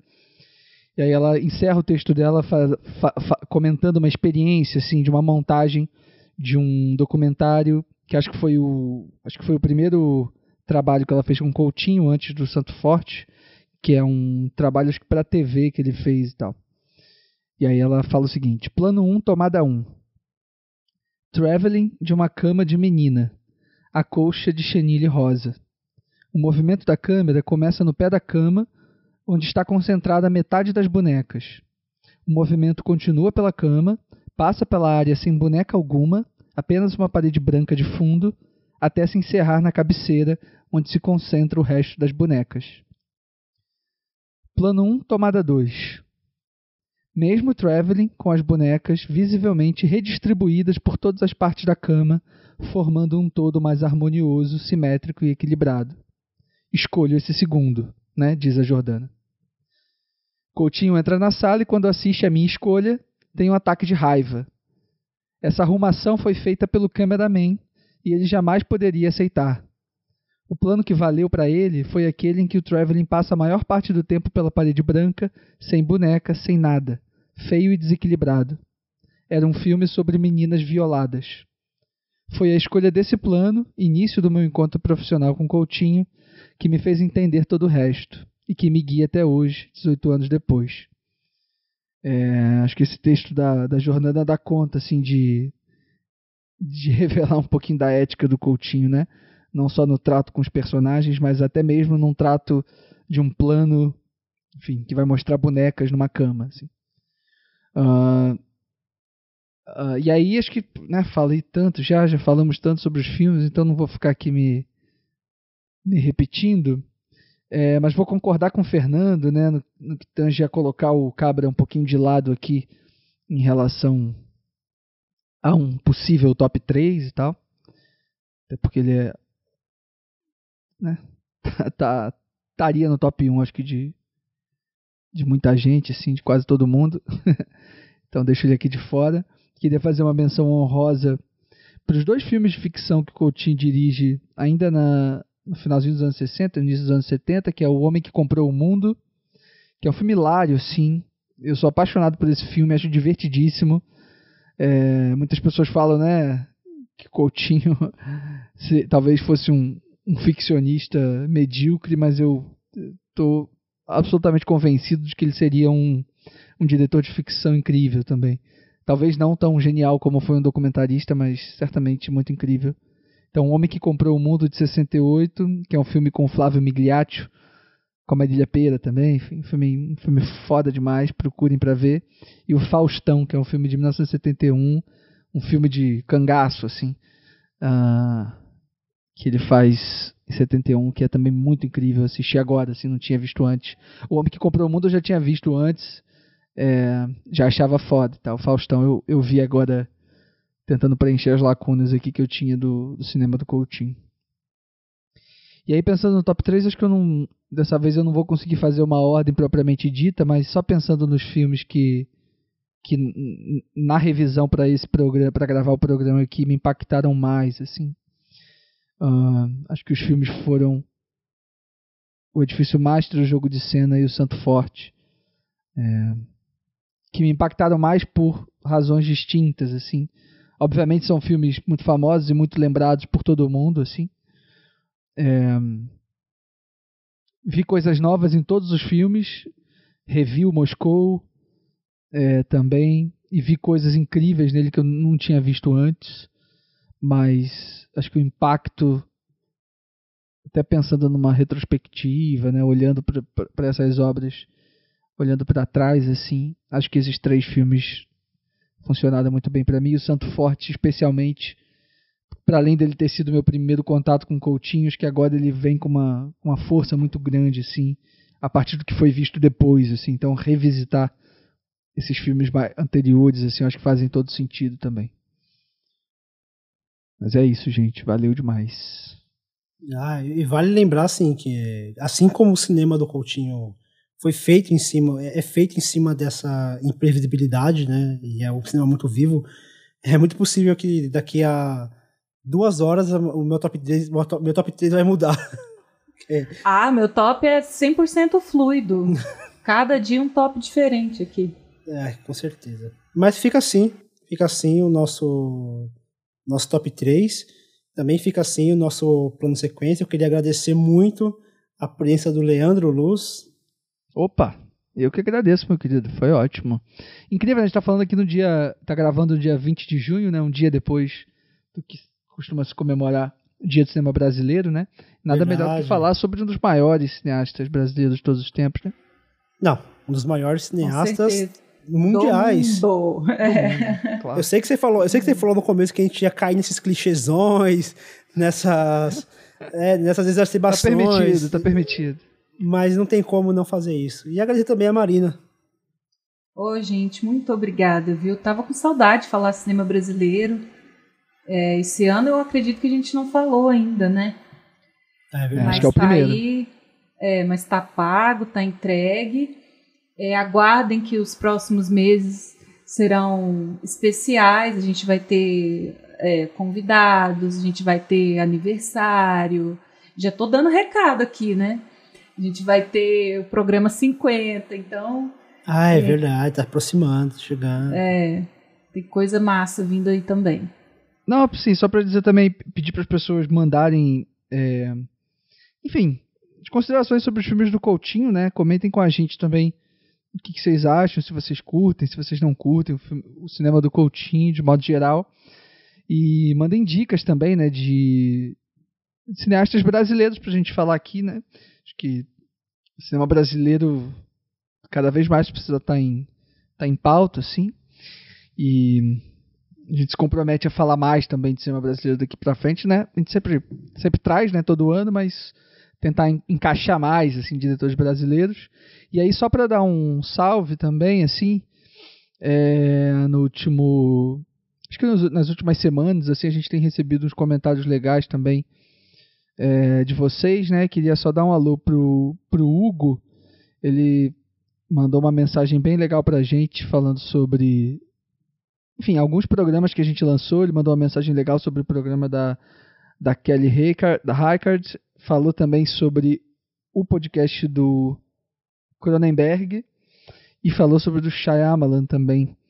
Ele mandou o top 3 dele do, do Cronenberg, ele falou que, o, que ele gosta do Scanners em terceiro lugar, Marcas da Violência em segundo, Videodrome do primeiro, e do Shyamalan ele gosta do Fragmentado em terceiro, A Dama na Água em segundo e Corpo Fechado em primeiro. É, valeu, Hugo. O Hugo tem um, tem um podcast também. Mas procurem lá o Hugo e mandem também mensagens pra gente. Mandem o top 3 de vocês sobre os filmes e tal. A gente sempre gosta de receber e de saber o que vocês estão que vocês estão vendo, o que vocês estão curtindo aí do que a gente fala. É, a gente ama receber esse feedback, até porque é, muito do que a gente comenta, que recebe de vocês, acaba continuando lá no Articines, né? Porque o Fernando ele tem essa habilidade de fazer um apanhado de tudo que a gente conversa, das impressões que ele tem e produzir uns vídeos super legais lá pro Articines. Então depois daqui corre lá no canal do Articines também. Ah, legal. E eu queria mandar um abraço também pro Diego Qualia, que falou que a Kelly Record é uma, uma das cineastas que ele mais gosta. A gente fez, eu pensei nele no dia assim, mas acabei não comentando, mas fica aqui um agradecimento e um abraço pro Diego, que já participou aqui de, de algumas gravações com a gente. Mas é isso, galera. O plano de sequência fica por aqui. Nos vemos no próximo programa. Tchau, gente. Até a próxima, gente. Valeu. Tchau, tchau.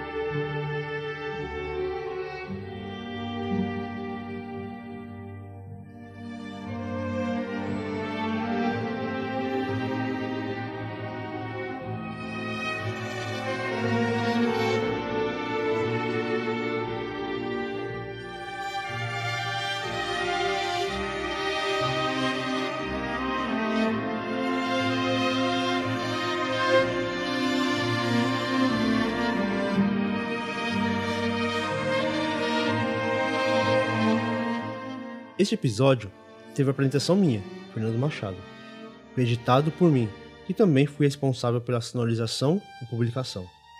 A arte da capa foi feita pela Marina Oliveira e a pauta foi de Fernando Machado, Leandro Luz e Marina Oliveira. Todas as trilhas utilizadas neste episódio estarão na descrição do programa. Você pode ouvir o plano sequência no nosso site, plano-sequência.com, no Spotify, no Apple Podcasts no Podcast Addict, no Castbox, no Google Podcasts ou no aplicativo de sua preferência. Dúvidas, comentários ou sugestões de temas podem ser enviados através das nossas redes sociais ou ainda no e-mail contato arroba plano-sequência.com Ah, e atenção! Reserve seu fone de ouvido, pois no próximo programa falaremos sobre a cineasta belga Chantal Ackerman.